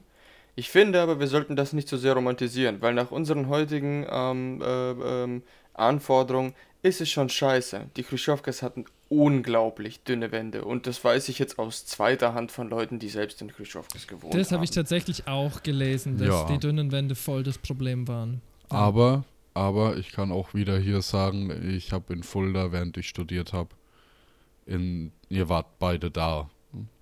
Stimmt. Äh, man hat durch die Wände den anderen reden hören. Ja, Mhm. und das war Deutschland im Jahr 2014, 15. Mhm. Also, oh nein, Simmy, jetzt wirst du, jetzt wirst du gedoxt. Be careful, Bro. oh, oh no, ich werde geswattet, während ich nicht mal stream. Äh, ja. Nee. Es Also, gab noch, jetzt mal abgesehen von ähm, den Lautstärkeproblemen, gab es schon noch einige andere Probleme mit den äh, Khrushchevkas. Also zum Beispiel auch, ähm, die waren sehr eng geschnitten natürlich, ne? wenn du diese ganzen Räume in 50 Quadratmetern unterbringen willst. Äh, 50 ist ja der Durchschnitt. Die Khrushchevkas gab es in 30 und in 60. Und in 30 Quadratmetern diese ganzen Zimmer unterzubringen, ist uff. Ne? Also sind wir uns ziemlich einig. Studentenwohnheim. Ja. Das ist äh, nicht so nice. Da hätte ich jetzt Kannst du dir, während du auf dem Pott sitzt, dein Frühstücksei braten? Ich Ja, denke eher, es ist, äh, ich finde, da hat, ist Arthur schon spot on. Das ist im Endeffekt Notbau-Wohnungswesen. Also ich glaube, was wir an den sowjetischen Städten äh, feiern sollten oder wofür wir uns interessieren sollten, sind nicht die Wohnungen in sich, die vielleicht für viele Leute eine Revolution waren, aber für uns heute eher einen Standard darstellen, Ja. weil die Wohnungen waren jetzt nicht so unglaublich äh, toll, sondern die Idee hinter dem Städtebau. Ganz genau. Und das ist jetzt das, worauf ich als nächstes eingehen möchte. Weg von der Architektur und von der Wohnung hin zu dem großen Ganzen. Und wenn man über sowjetischen Städtebau spricht, dann gibt es ein Wort, was ganz, ganz, ganz wichtig ist, das man nicht weglassen darf. Das sind die sogenannten Mikrodistrikte. Wie sagt man das eigentlich auf äh, Russisch? Äh, hast du, hast du? Mikrorayon heißt es. Ah, Rayon, stimmt. Bezirk, yo. Genau. Mikrorayon. M- Ja, Also die sogenannten Mikrorayons. genau. Was an diesen Mikrorayons so besonders ist, ist, dass das quasi eine eigene Einheit ist. Das ist ein neuer Teil, der an schon existierende Städte angefügt wird. Also das war quasi das Modell. Du hast schon was, womit du arbeiten musst. Du machst jetzt nicht, sage ich mal, 100 Kilometer oder 20 Kilometer weiter eine Vorstadt bauen oder irgendwie sowas. Nein, du fügst an die existierende Stadt einen neuen Distrikt an. Die Mikrodistrikte, das waren Apartmentkomplexe mit äh, Parks und dann gab es Altenheime, Kindergärten, Restaurants, Läden, Spielplätze, ein Arzt vielleicht, äh, die Post und in einem Mikrodistrikt lebten so einige tausend Menschen, so könnt ihr euch das vorstellen. Eigentlich ist der Mikrodistrikt fast wie eine Stadt in der Stadt, ohne die ganzen Nachteile jetzt von der Vorstadt oder der Schlafstadt, die man in Deutschland ja so häufig sieht. Aber jetzt mal, äh, äh, wie komme ich denn da zum Supermarkt? Wie komme ich da einkaufen? Wie komme ich auf meine Arbeit? Zum Amt? Das ist eine super wichtige Frage. Die Distrikte sind genauso gebaut, dass du überall hin laufen kannst. Das bedeutet, und hier jetzt, mm, hört euch das an, es gibt keine großen Straßen oder Autos im Distrikt. Nirgendwo, ja? Zwischen Gebäuden gibt es keine Straßen, also keine Straßen für Autos, ne? Es gibt schon Gehwege. Und es ist quasi alles Grünfläche. Also wirklich so, ich will euch das ganz kurz nur für Augen führen, ja. Also wirklich so viel Grün. In äh, einer Stadt namens Krykova war ein Drittel der gesamten Fläche dieser Stadt entweder Park oder Grünfläche. Könnt ihr euch das vorstellen? Selbst Also- Deutschlands grünste Städte kacken mega ab dagegen. Ich muss jetzt für den, äh, für den Club der militanten Fußgänger reden. Ich befürworte dieses Konzept, dass das Auto definitiv dem Fußgänger unterlegen ist. Ja, und wo wir gerade dabei sind, ähm, außerhalb des Distrikts verlaufen vier Straßen. Sieht ein bisschen aus wie das Raute-Symbol, habt ihr schon mal gesehen vielleicht, ne? Hm. Also falls du mal ins Krankenhaus musst oder äh, beim Wochenmarkt einkaufen willst oder natürlich zur Arbeit fährst, wenn die nicht in Laufdistanz ist, was auch oft der Fall war. Manchmal sind die Straßen übrigens auch unter der Stadt, was ich sau cool finde, weil das sieht so spacey aus und ja, genau.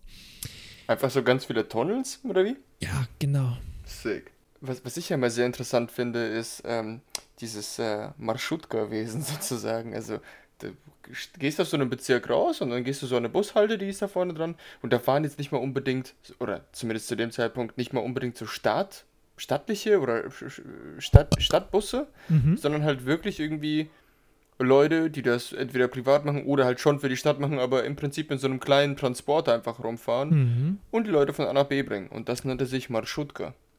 Das sind eigentlich ähm, Massentaxis. Und das ist wirklich ein extrem guter Weg der Fortbewegung, wenn du drüber nachdenkst, wie ähm, das mit der Umweltverschmutzung versus du fährst alleine mit dem Auto zur Arbeit aussieht, ne? Also halt gleich mal, wenn zehn Leute mitfahren, kannst du es durch zehn teilen. Das ist schon neat.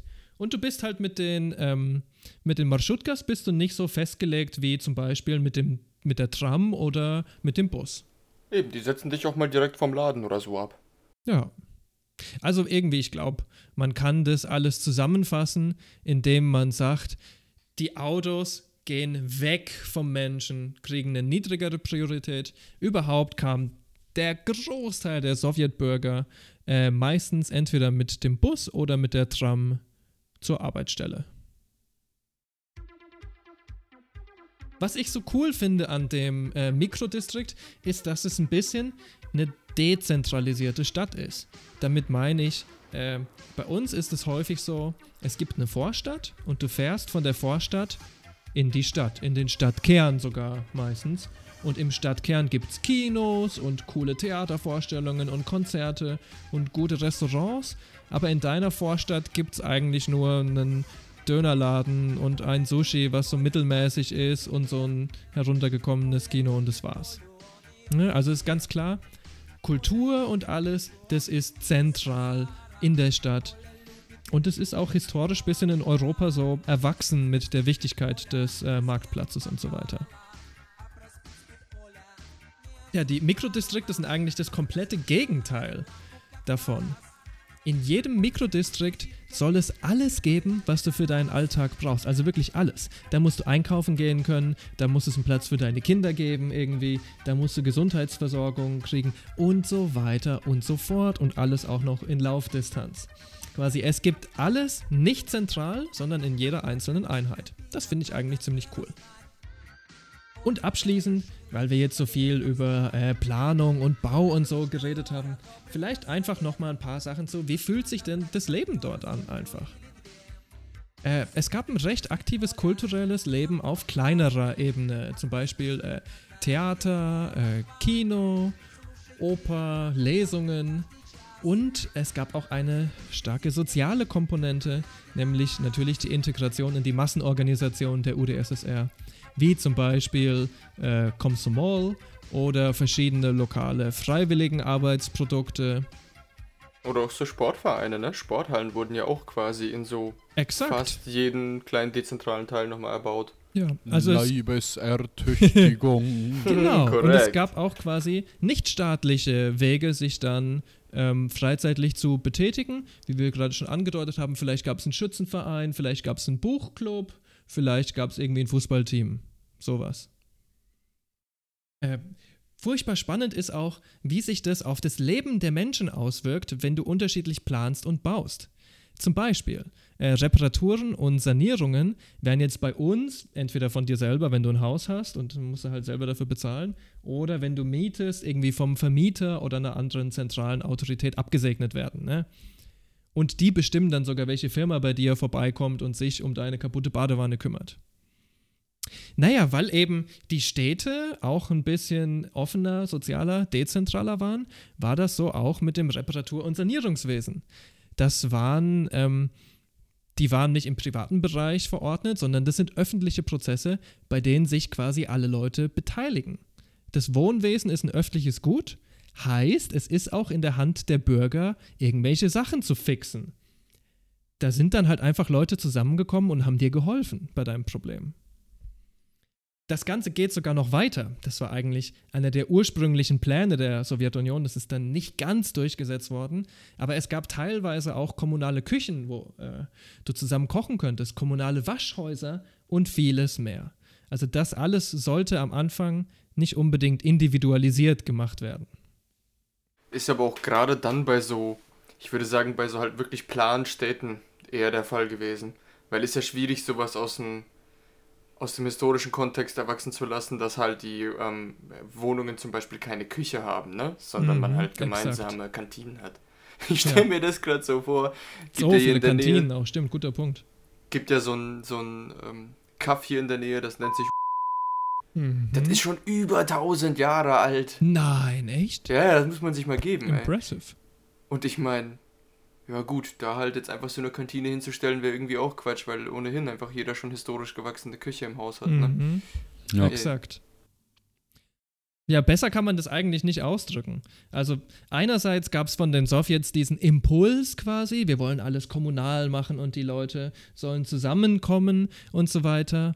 Andererseits gab es natürlich dann auch, äh, sag ich mal, die Realität, dass halt die Kernfamilie zusammen in einer Wohnung gekocht hat, äh, dass halt die Kernfamilie zusammen in einer Wohnung gelebt hat und dort bestimmt auch einiges an Zeit verbracht hat und größtenteils wurde dann doch zu Hause gekocht, weil man das halt sehr gerne hat. Endeffekt ist von beidem wirklich was äh, durchgekommen und das finde ich äh, furchtbar interessant daran Und ja, wie der Simi schon angedeutet hat, ich glaube schon, dass wir uns in einigen Dingen wirklich was davon abschneiden können. Jetzt ist es so, die Sowjetunion war ja gigantisch und es waren eben nicht alles Russen, die da gewohnt haben. Ihr müsst euch überlegen, jetzt gibt es sowjetische Stadtplaner und die kommen irgendwie nach Usbekistan in eine Stadt namens Taschkent und merken, da wohnen eigentlich fast ausschließlich äh, Muslime und dann musst du irgendwie aus dieser Stadt was Neues machen und vielleicht hast du aber ganz andere Vorstellungen von dem, wie eine ideale Stadt aussehen soll, wie die eigentlichen Leute, die in Taschkent wohnen. Also, ihr könnt euch vorstellen, die meisten sowjetischen Städte sind eben nicht wie Magnitogorsk aus dem Boden gestampft. Da sind nicht irgendwelche Zwangsarbeiter nach Sibirien gegangen und haben aus dem Nichts eine Stadt kreiert. Nein, im Gegenteil. Die meisten sowjetischen Städte, die waren auch schon vor der Sowjetunion Städte. Und äh, die Planer und die Ingenieure und die Politiker und die lokalen Politiker vor Ort und die Leute vor Ort und der, die Vertreter deren religiöser Vereinigung und so weiter und so weiter und so weiter, die waren eigentlich in einem ständigen Verhandlungsprozess darüber, wie die Stadt denn gebaut werden soll. Da sind einerseits irgendwie kulturelle, religiöse, traditionelle Vorlieben der lokalen Leute eingeflossen, andererseits natürlich die Idee des neuen Sowjetmenschen und dass man ganz anders als der Westen ähm, nicht irgendwie kolonialisiert, sondern die Usbeken hochbaut zu einer Stadt, die mit Berlin und London mithalten kann und so weiter und so fort. Es gab einige super krasse Sachen. Ihr müsst euch vorstellen, äh, Usbekistan zum Beispiel ist mehr oder weniger eine Wüste. Also dieses Land ist ein bisschen eine Wüste. No front. Und ähm, die Stadt Taschkent sollte zum blühenden Garten der Sowjetunion werden. Ja, die haben ein Megaprojekt gemacht, wo sie diese gesamte Region mit Wasser versorgt haben. Das ging sogar so weit, dass sie im Zentrum von Taschkent einen gigantischen künstlichen See angelegt haben. Mit What? Segelstätten und Strand zum Baden und was weiß ich. In, in der Wüste.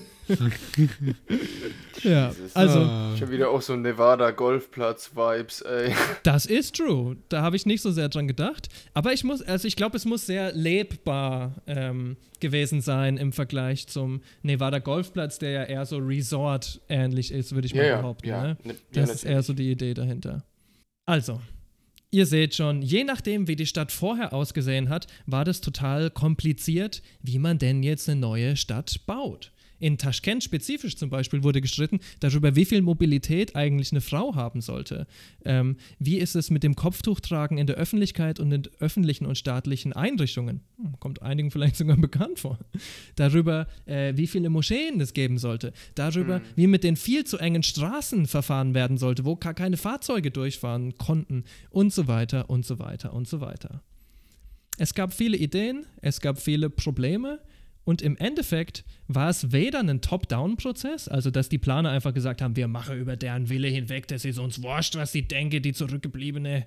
Noch war es so quasi, dass von der lokalen äh, kommunistischen Partei oder von den ähm, lokalen Vertretern das exklusiv gemacht wurde, sondern es ist schlicht einfach ein Kompromissprozess, wo manchmal die eine, manchmal die andere Seite stärker gedrückt hat irgendwie. Ja, und ein bisschen ein Kompromiss ist ja auch das Leben in der geschlossenen Stadt. Du gehst einige Risiken ein, zum Beispiel in den nuklearen Städten oder in den Städten mit viel Bergbau, und du bekommst dafür einige Privilegien, die andere Leute vielleicht nicht haben. Was wir aber noch gar nicht angesprochen haben, ist, wie denn das Leben heute in so einer geschlossenen Stadt aussieht. Und da gibt uns der Arti eine kleine Einführung. Ganz genau. Wir haben jetzt schon statuiert, welches Gesetz so eine Stadt zur geschlossenen Stadt machte und welche Auswirkungen das hatte. Dass diese Gesetzlichkeiten kein starres Werk sind, ähm, zeigt das gegenwärtige Beispiel von Norilsk. Norilsk ist eine polarkreisnahe Bergbauoperation, die als mittlerweile nördlichste Großstadt der Welt zählt. Gegründet wurde sie 1935, als große Erzvorkommen in der Region entdeckt wurden. Das Ganze hat zu tun mit Vulkanausbrüchen vor 250 Millionen Jahren in der sibirischen Trapp. Kann man sich gerne mal durchlesen. Da gehe ich jetzt gar nicht so genau drauf ein. Wichtig ist, dass man dann dadurch bedingt in den oberen Erdschichten sehr viel Lagerstätten für Nickel, Kupfer, Palladium, Kobalt und Hasse nicht gesehen gefunden hat. Als die dann also so 35 entdeckt wurden, entschloss man sich, diese zu fördern. Zunächst sollte ein Nickelkombinat die Erze fördern und zum Teil raffinieren.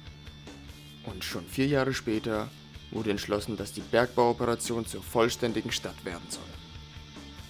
Im Zuge der Industrialisierung des russischen Outbacks wurden hier auch Insassen aus Arbeitslagern entsendet, um die nötige Infrastruktur aufzubauen. Keine leichte Aufgabe. Denn Norilsk befindet sich, wie gesagt, in der Polarkreiszone.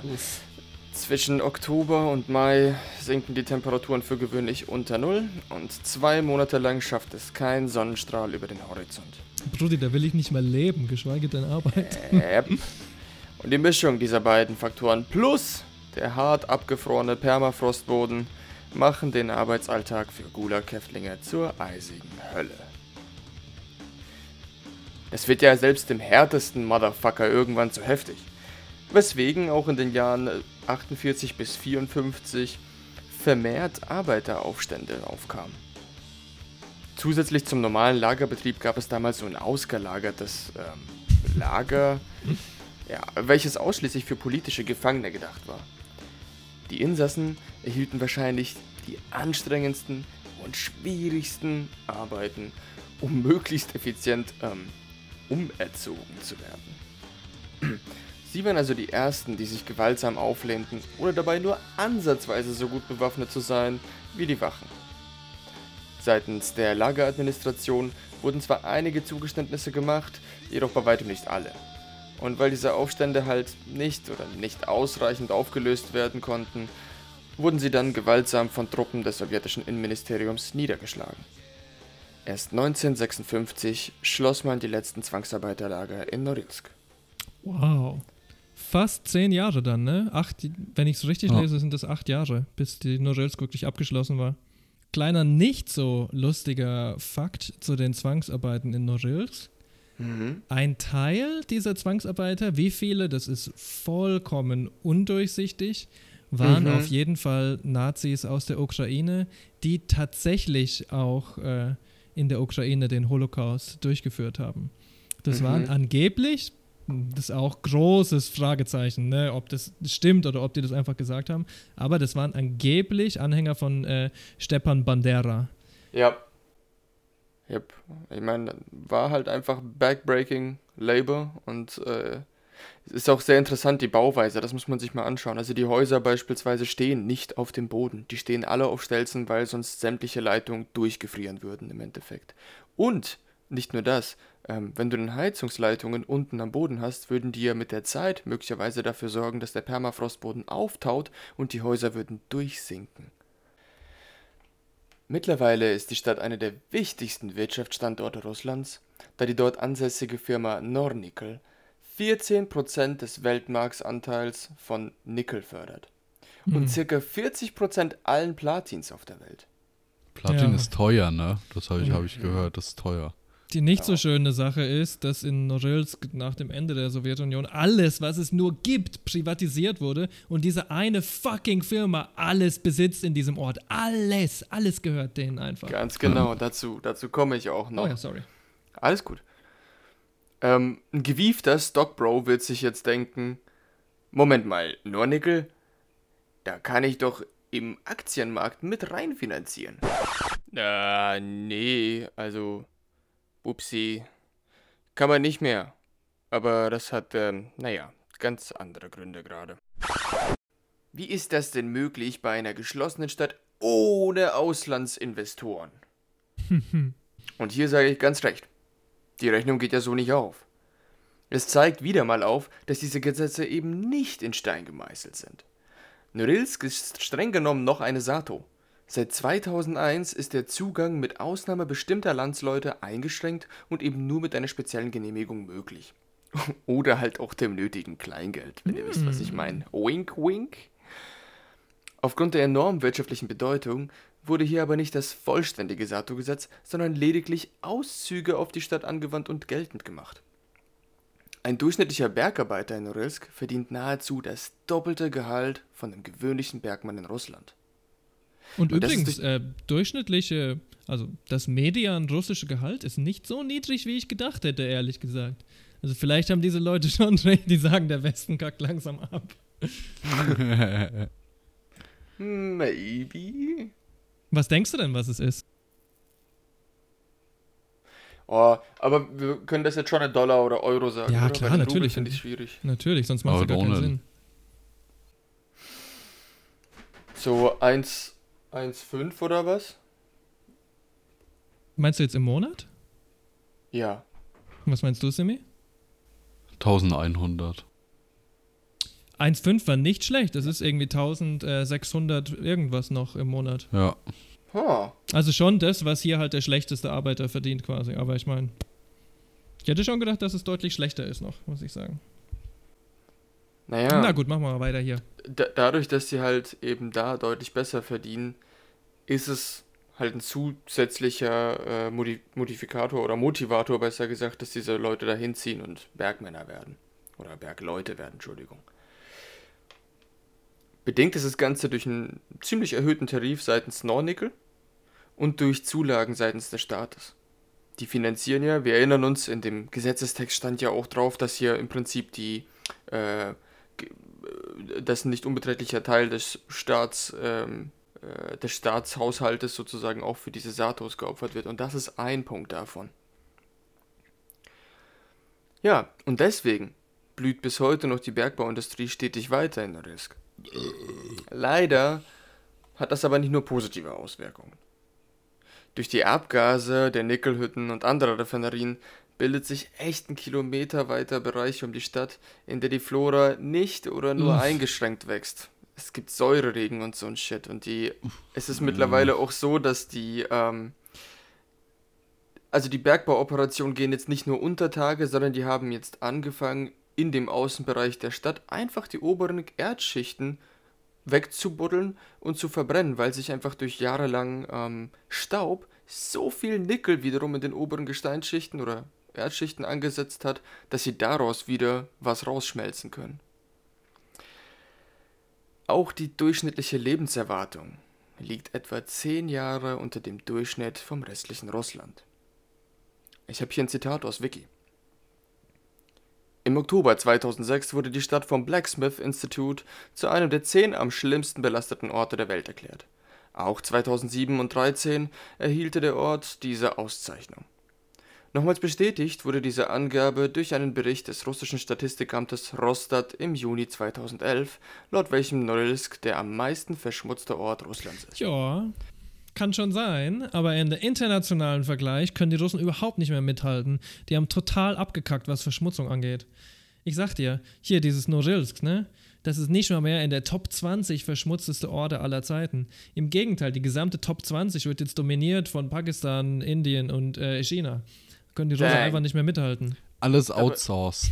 Also Norilsk seinen Status äh, verloren. Aber Norilsk darf immer noch verschmutzteste Stadt Russlands sein. Immerhin kleiner Ja. äh, Trost. Kleiner Award. Kleiner Award. Super toller Award. Ey, das ist schon echt brutal, weil wenn man dann so liest, was da alles passiert, uff, dass es halt noch heftiger geht. Ugh. Ja, vielleicht ist es auch so, dass es in Norilsk halt abgenommen hat über die Jahre hinweg und es halt, wie auch der Stand der UdSSR irgendwie in den 60ern, 70ern, 80ern halt am krassesten war. Und jetzt ist halt das Land auf einem anderen Entwicklungsstand und Länder wie Pakistan machen genau das, was die UdSSR in den 60ern, 70ern, 80ern gemacht hat oder was zum Beispiel die Vereinigten Staaten und Deutschland noch ein bisschen früher gemacht haben. Und immer noch Ja. machen. Ja. Es gibt hier noch so eine kleine Albtraummeldung, die fand ich auch heftig.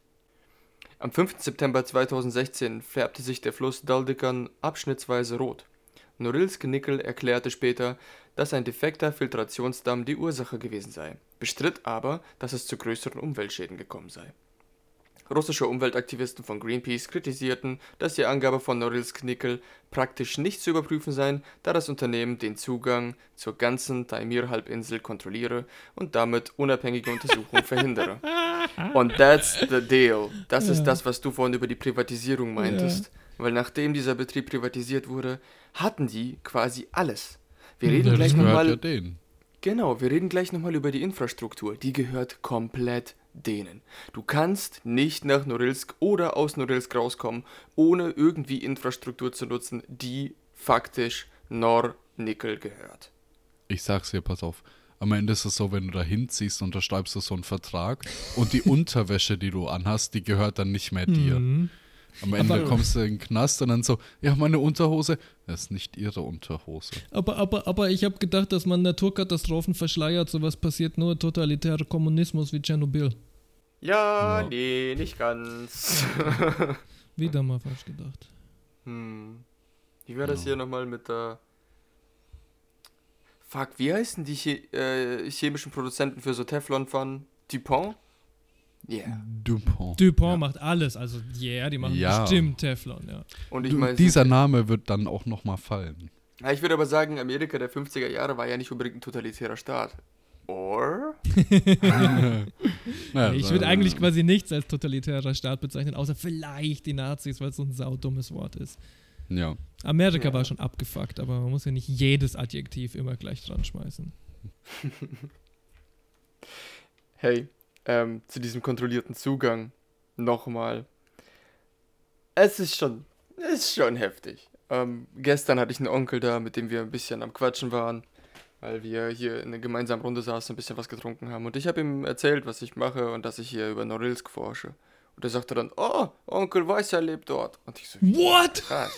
Ja. Und äh, ich kenne Onkel Weiß ja nicht, aber offenbar ist Onkel Weiß ja auch aus einem Teil von Kasachstans äh, da rübergegangen, um dann halt seine Familie außerhalb äh, mit einem besseren Gehalt versorgen zu können. Hm, Ja, und klar. lebt dann dort.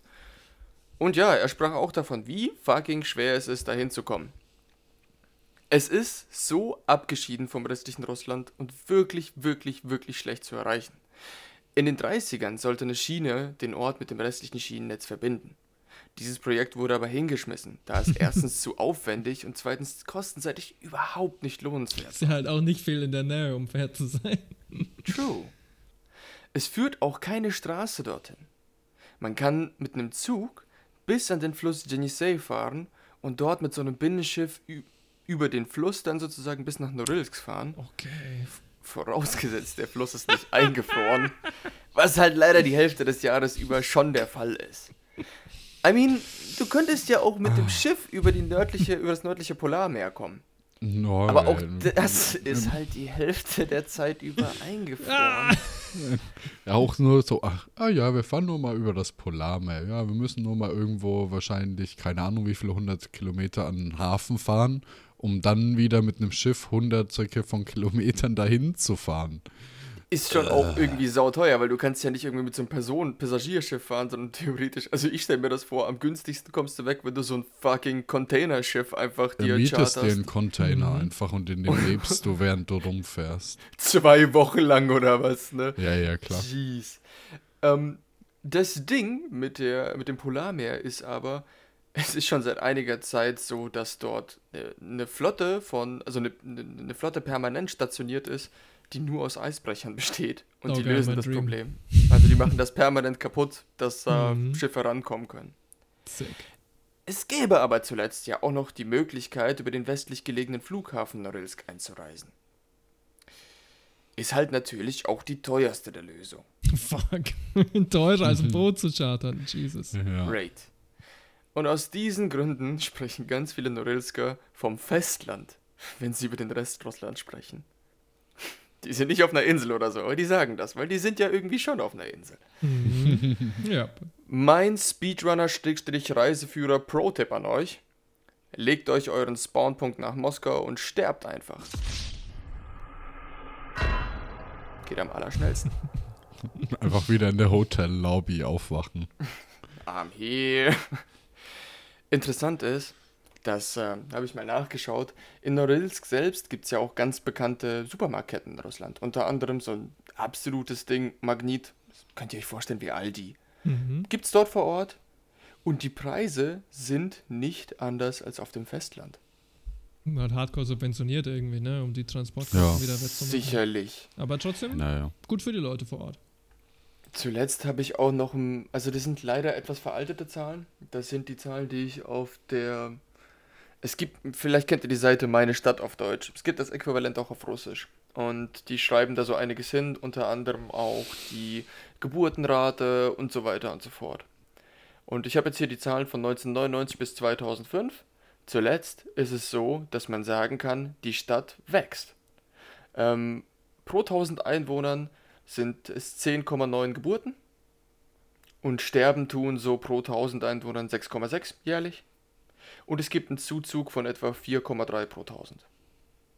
Also an sich alles in allem positiver Wachstum in der Stadt, wo man sich das eigentlich gar nicht vorstellen kann, weil, naja, wir haben es ja alles erklärt. Ist ja ganz schön Säureregen! scheiße da zu leben. Säurelegen, Arschkälte, Dunkelheit.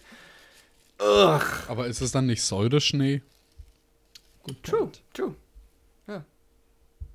Stelle ich mir schlimmer vor, weil wenn dann so, du hast Kinder und die machen so einen Schneeball mit den bloßen Händen und dann werden die Hände verätzt, wenn der Säureschnee schmilzt und die Säure auf die Haut kommt. Du hast so das typische Bild von dem Kind, was die Zunge weit rausstreckt und jedes Mal, wenn so eine Schneeflocke drauf landet, ist es so wie so eine 9-Volt-Batterie, die du dran hältst.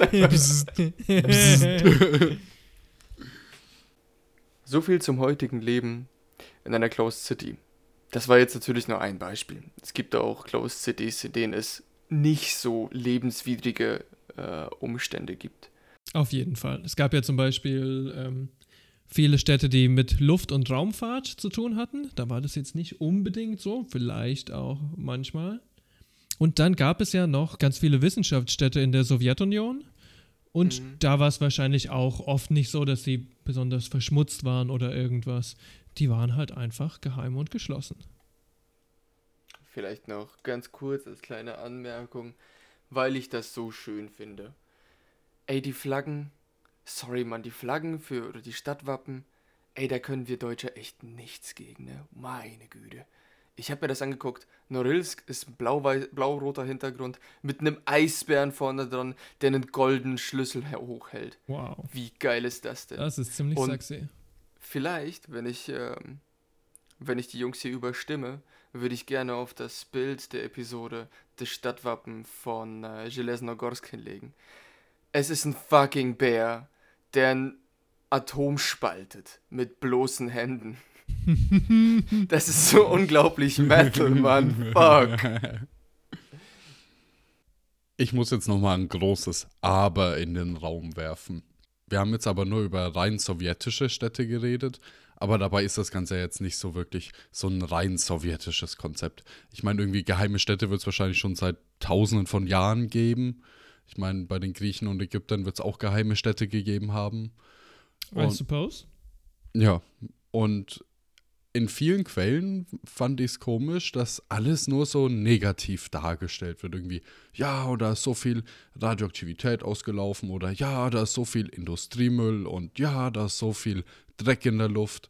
Irgendwie, ich finde es ein bisschen seltsam und Diese Leute nennen sich Mutanten.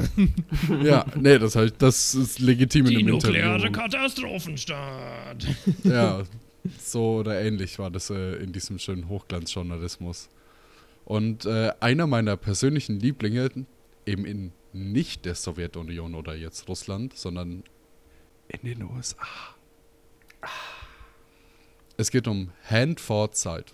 Hat, kennt ihr beide Handford Site?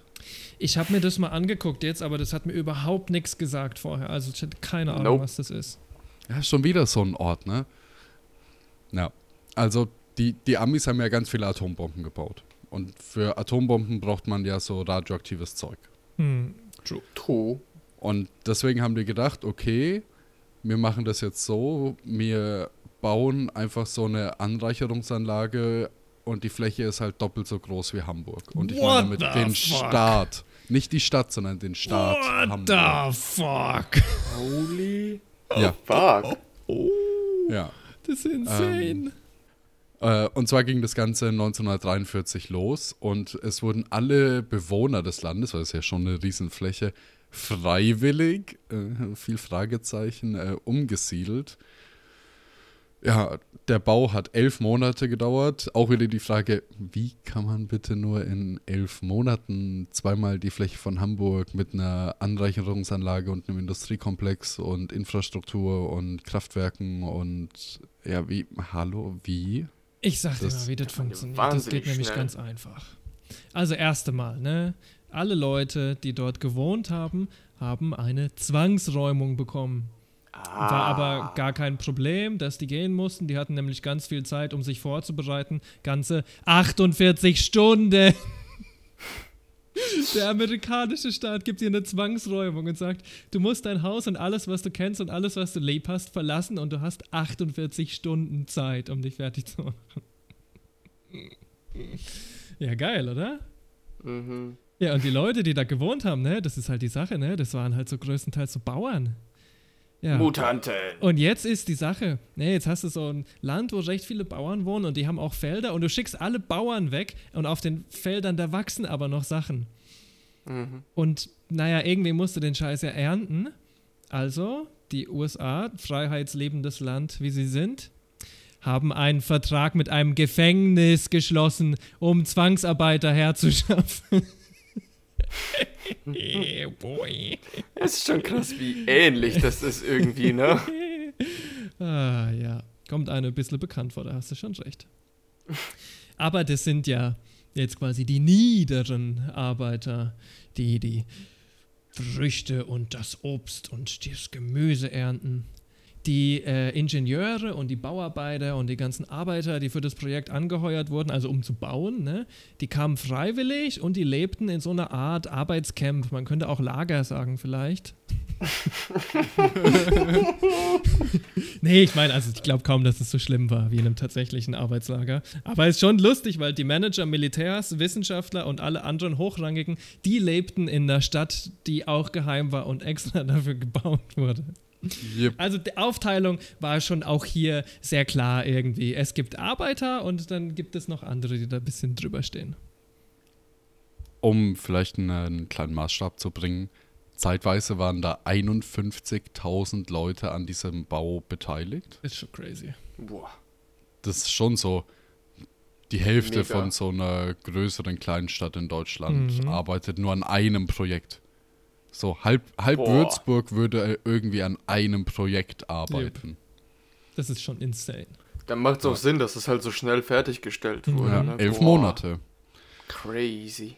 Und während des Zweiten Weltkriegs kam es quasi zu keinem Zwischenfall. Vielleicht wurde hier einfach nichts berichtet, vielleicht ist auch einfach wirklich nichts passiert. Mhm. Komisch ist aber, dass im Dezember 45 kam, also die haben immer so eine Inspektion, wo die durchgelaufen sind und quasi alles Material gecheckt haben.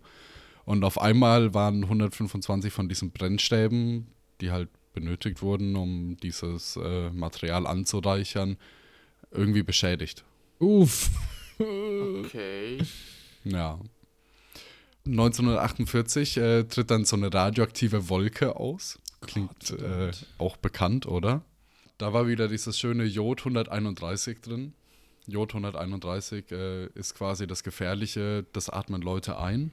Das geht in die Schilddrüse, blockiert aber die Funktion von normalem Jod an der Schilddrüse, also das funktioniert dann nicht. Äh, und das heißt, du kriegst eine Schilddrüsenunterfunktion oder Überfunktion oder Krebs. Und gleichzeitig ist Jod ja auch das Gegenmittel, was du nimmst, wenn du verstrahlt bist. Oh, Ja. Das wollte ich ja auch gerade sagen, genau. Ja, ja. Das ist ja crazy. äh, der Mechanismus ist da quasi, du nimmst diese Jodtabletten und dann ist deine Schilddrüse mit Jod versorgt. Und dann kann das äh, Radioaktive nicht hingehen und die verstrahlen. Hm. Das ist der Und- Clou dabei. Und hier wird sie dann quasi überversorgt, schon mit radioaktiven. Ja, ja, und du wirst verstrahlt genau an dieser Drüse und dann kriegst du halt direkt Krebs dort. Aber das war schon ein kleines Leck, eher vergleichsweise, oder? Ja, nee. Ähm, wir haben ja schon hier Three Mile Island erwähnt. Das war ja schon schlimm. Ja, Three Mile Island war schon schlimm. Und da ist das 250-fache rausgegangen. Also ein bisschen. mehr. What the fuck? Warte mal, und, und, und, und äh, Three, Mi- Three Mile Island war ja laut der Ines eine 5 bis 6, ne? Nee, nee, nee, nee, das war laut der Ines war das eine 4. Ah ja, okay, aber immerhin Vier. noch nicht wenig, ne? Eine 4 Ja, immer- immer-. Ja, ist schon nicht so cool für die Umgebung. Und äh, Also 250 mal, ne? Nochmal zur Erinnerung, Tschernobyl und Fukushima wurden als 7 klassifiziert. mhm. jetzt muss man dazu sagen, das große Problem war, damals war das halt nicht so bekannt. Das haben wir Mhm. vorhin schon eingeworfen. Ähm, Es war nicht so bekannt, dass dieses Jod halt ja, nicht so gut ist in der Umgebung und vor allem für den Menschen. Und deswegen gab es da halt auch überhaupt keine Maßnahmen und man hat einfach so quasi die Luke aufgemacht und das rausgeballert. Wow. Ja, Oh nein. Jackpot. Hm. Na, wenigstens war es nicht windig. Ja. ähm, ich habe dann noch vom Deutschlandfunk, äh, gab es quasi so, die haben so eine Tour vor Ort gemacht. Man kann da so eine Tour machen und sich das Gelände anschauen. Das wird ja alles zurückgebaut und äh, konserviert, Ver- nennen wir es mal so, versucht zu konservieren oder zu konservieren. Ähm, und da gibt es so diese eine Szene, da fahren sie eben rum auf diesem hardcore verseuchten Gelände in so einem ge- abgeschirmten Bus. Unten drunter sind geil. neun Reaktoren zur Erzeugung von äh, Uran, von waffenfähigem Uran. Und auf einmal geht so eine Sirene los und der Guide ist kurz in so einer Schockstarre wie so ein Erdmännchen. und dann auf einmal schaut er auf die Uhr. Oh, oh, oh yeah, it's 10.15, it's the, it's the monthly checkup. Und das ist einfach nur so eine Übung.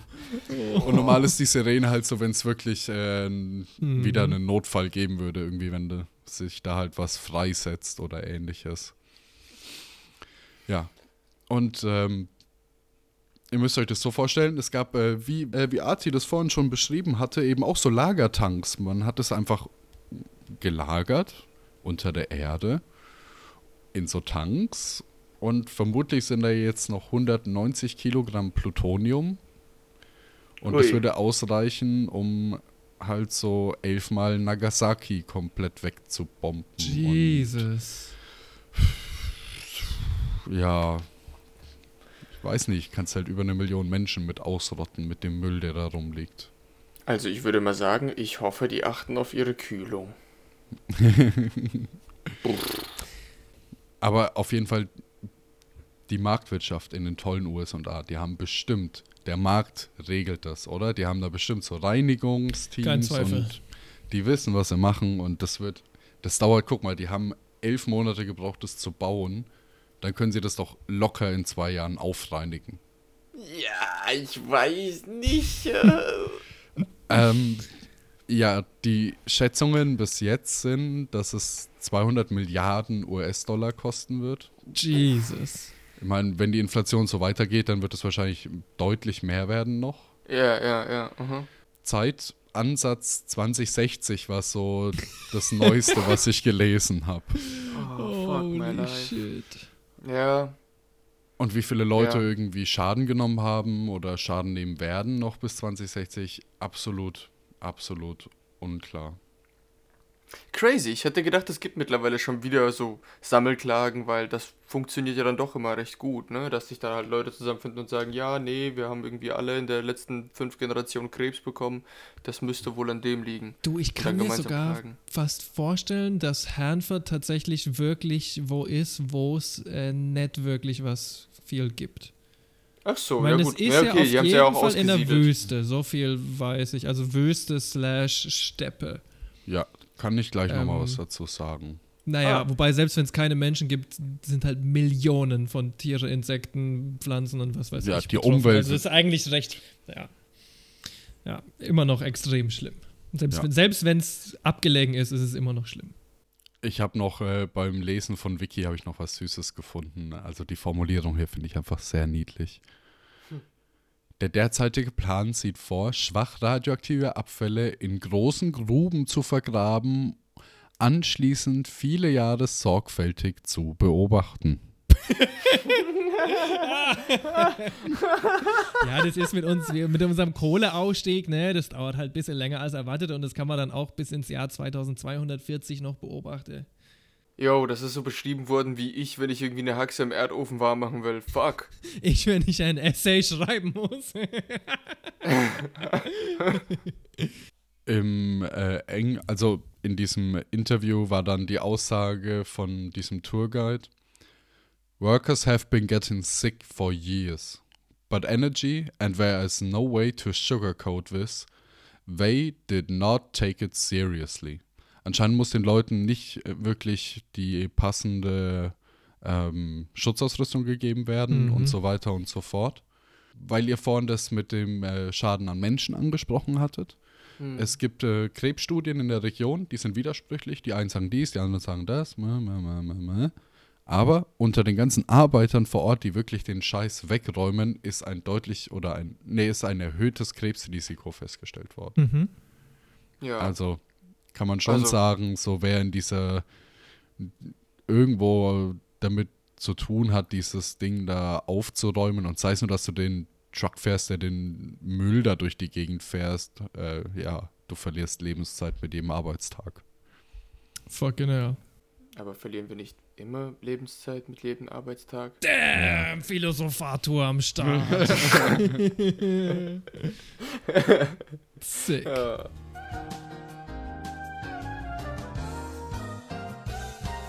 Mama, können wir auch eine geschlossene Stadt haben? Aber Sohn, wir haben geschlossene Stadt zu Hause. Tja, man muss gar keine Supermacht sein, um so eine geschlossene Stadt bei sich zu Hause zu haben, ehrlich. Selbst in Deutschland gibt es eine Stadt, die die meisten Leute nicht betreten dürfen. Oder vielleicht besser noch so, eine ganze Insel, zu der die Öffentlichkeit keinerlei Zutritt hat. Warte, Sylt?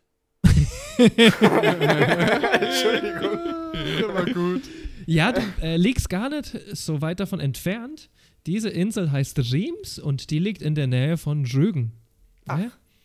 In diesem Riems gibt es seit 1910 eine virologische Forschungsstätte, das ist anscheinend eine der ältesten auf der Welt, die sich vor allem mit Tierseuchen beschäftigt.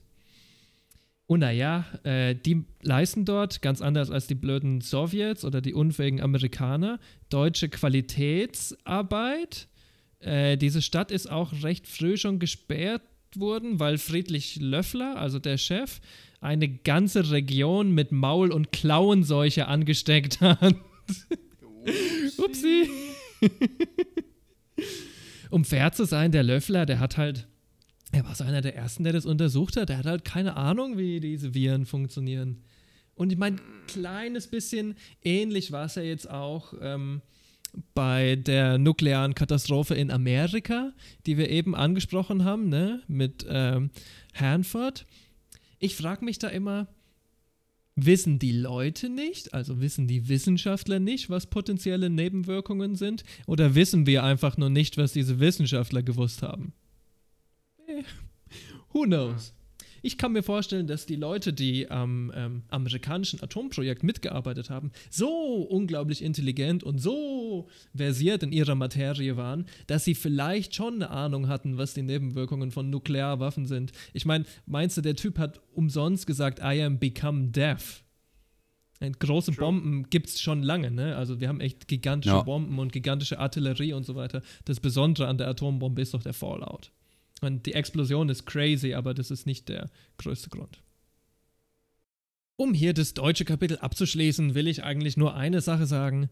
Diese wunderschöne Stadt Reims wurde während der Nazi-Zeit dazu benutzt, um Forschungen an Biowaffen zu machen. Also lovely stuff halt, nur das Beste vom äh, Besten, ja. Hat man dazu Daten, wo diese Biowaffen oder, naja, ähm, Krankheitserreger gelagert werden? Du meinst, wie es jetzt mein- heute noch ist? Ja, weil ich meine, so eine Insel, ja, da kann, also blöd gesagt, bei steigenden Meeresspiegel kann das Ganze ja schon überschwemmt werden und mh, der ein oder andere Krankheitsträger, die ein oder andere Ampulle, vielleicht über irgendeinen Strom, Bums irgendwo hingelangen. Vollkommen richtig. Ich meine, äh, ich will jetzt nicht super voll Verschwörung gehen, aber jetzt mal von Covid abgesehen, gibt es unendlich viele Viren, die tatsächlich aus einem Labor entkommen sind und so über die ganze Welt hergefallen sind, sage ich mal. Ne? Uh, Ganz schön viele davon auch aus amerikanischen Labors. Ne? Und ich würde es jetzt nicht ausschließen, dass solche Einrichtungen prinzipiell eigentlich immer gefährlich sind. Ich glaube, hier in diesem Fall ähm, ist das alles recht gut gesichert und ich glaube, der Status einer Insel macht es jetzt nicht unbedingt so problematisch. Ich denke, das ist eher, wenn Leute quasi die eigenen Sicherheitsguidelines vernachlässigen oder Hygienestandards und sowas, dass du Probleme mit äh, Viren bekommst. Anscheinend auch bei direkten äh, Tierversuchen. Wenn ich das richtig verstanden habe, wurden ja einige der ersten Leute, die Covid hatten, tatsächlich direkt von der Fledermaus angesteckt. Ja. Also ja, die Closed City in Deutschland existiert heute noch. Die ist heute noch geschlossen. Also das ist tatsächlich ein globales Ding. Jede, ich sag mal, jedes Land, was so ein Military Industrial Complex oder National Security State oder auf jeden Fall viele Waffen und äh, Waffenforschung hat, die, die haben geheime Städte. Ich weiß jetzt nicht, ob es bei uns noch mehr gibt, aber mir spiele mit der Supermächte mit, mir sind ganze Orbe mit dabei, wir haben auch eine geschlossene Stadt.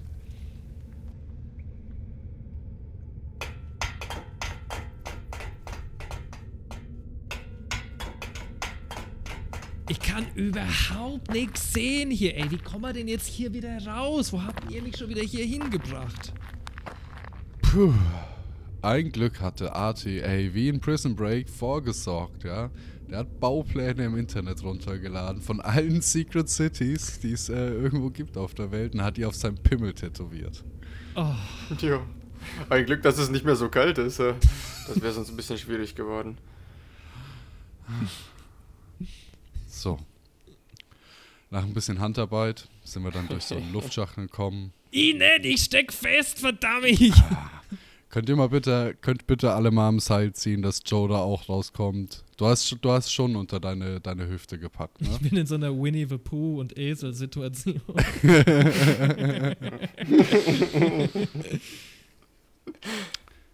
Ich war euer Horst Schnitzel Simi. Es hat mich gefreut, dass ihr da draußen wieder eingeschalten habt. Macht's gut, bis in zwei Wochen mit dem Finale unserer Sowjet-Triplette. Macht's gut, tschüss, tschüss, ich freue mich. Es war wieder mal wunderbar, mit euch so einige Geheimnisse aufzudecken und vielleicht auch wieder ein bisschen zu statuieren, wo hier Mythos und wo hier Realität ist. Ich freue mich auch schon bei der nächsten Episode darauf. Bis dahin, bleibt geschmeidig.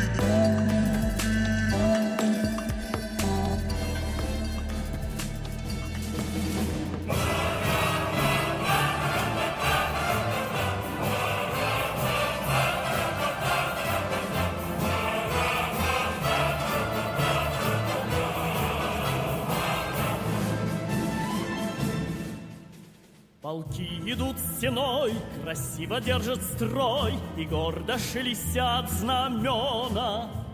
Комбаты рядовой, единою судьбой Мы связаны навек, друг мой Служить России суждено тебе и мне Служить России удивительной стране Где солнце новое встает На небе Плечом к плечу идут российские войска. И пусть военная дорога нелегка Мы будем верой и правдою служить России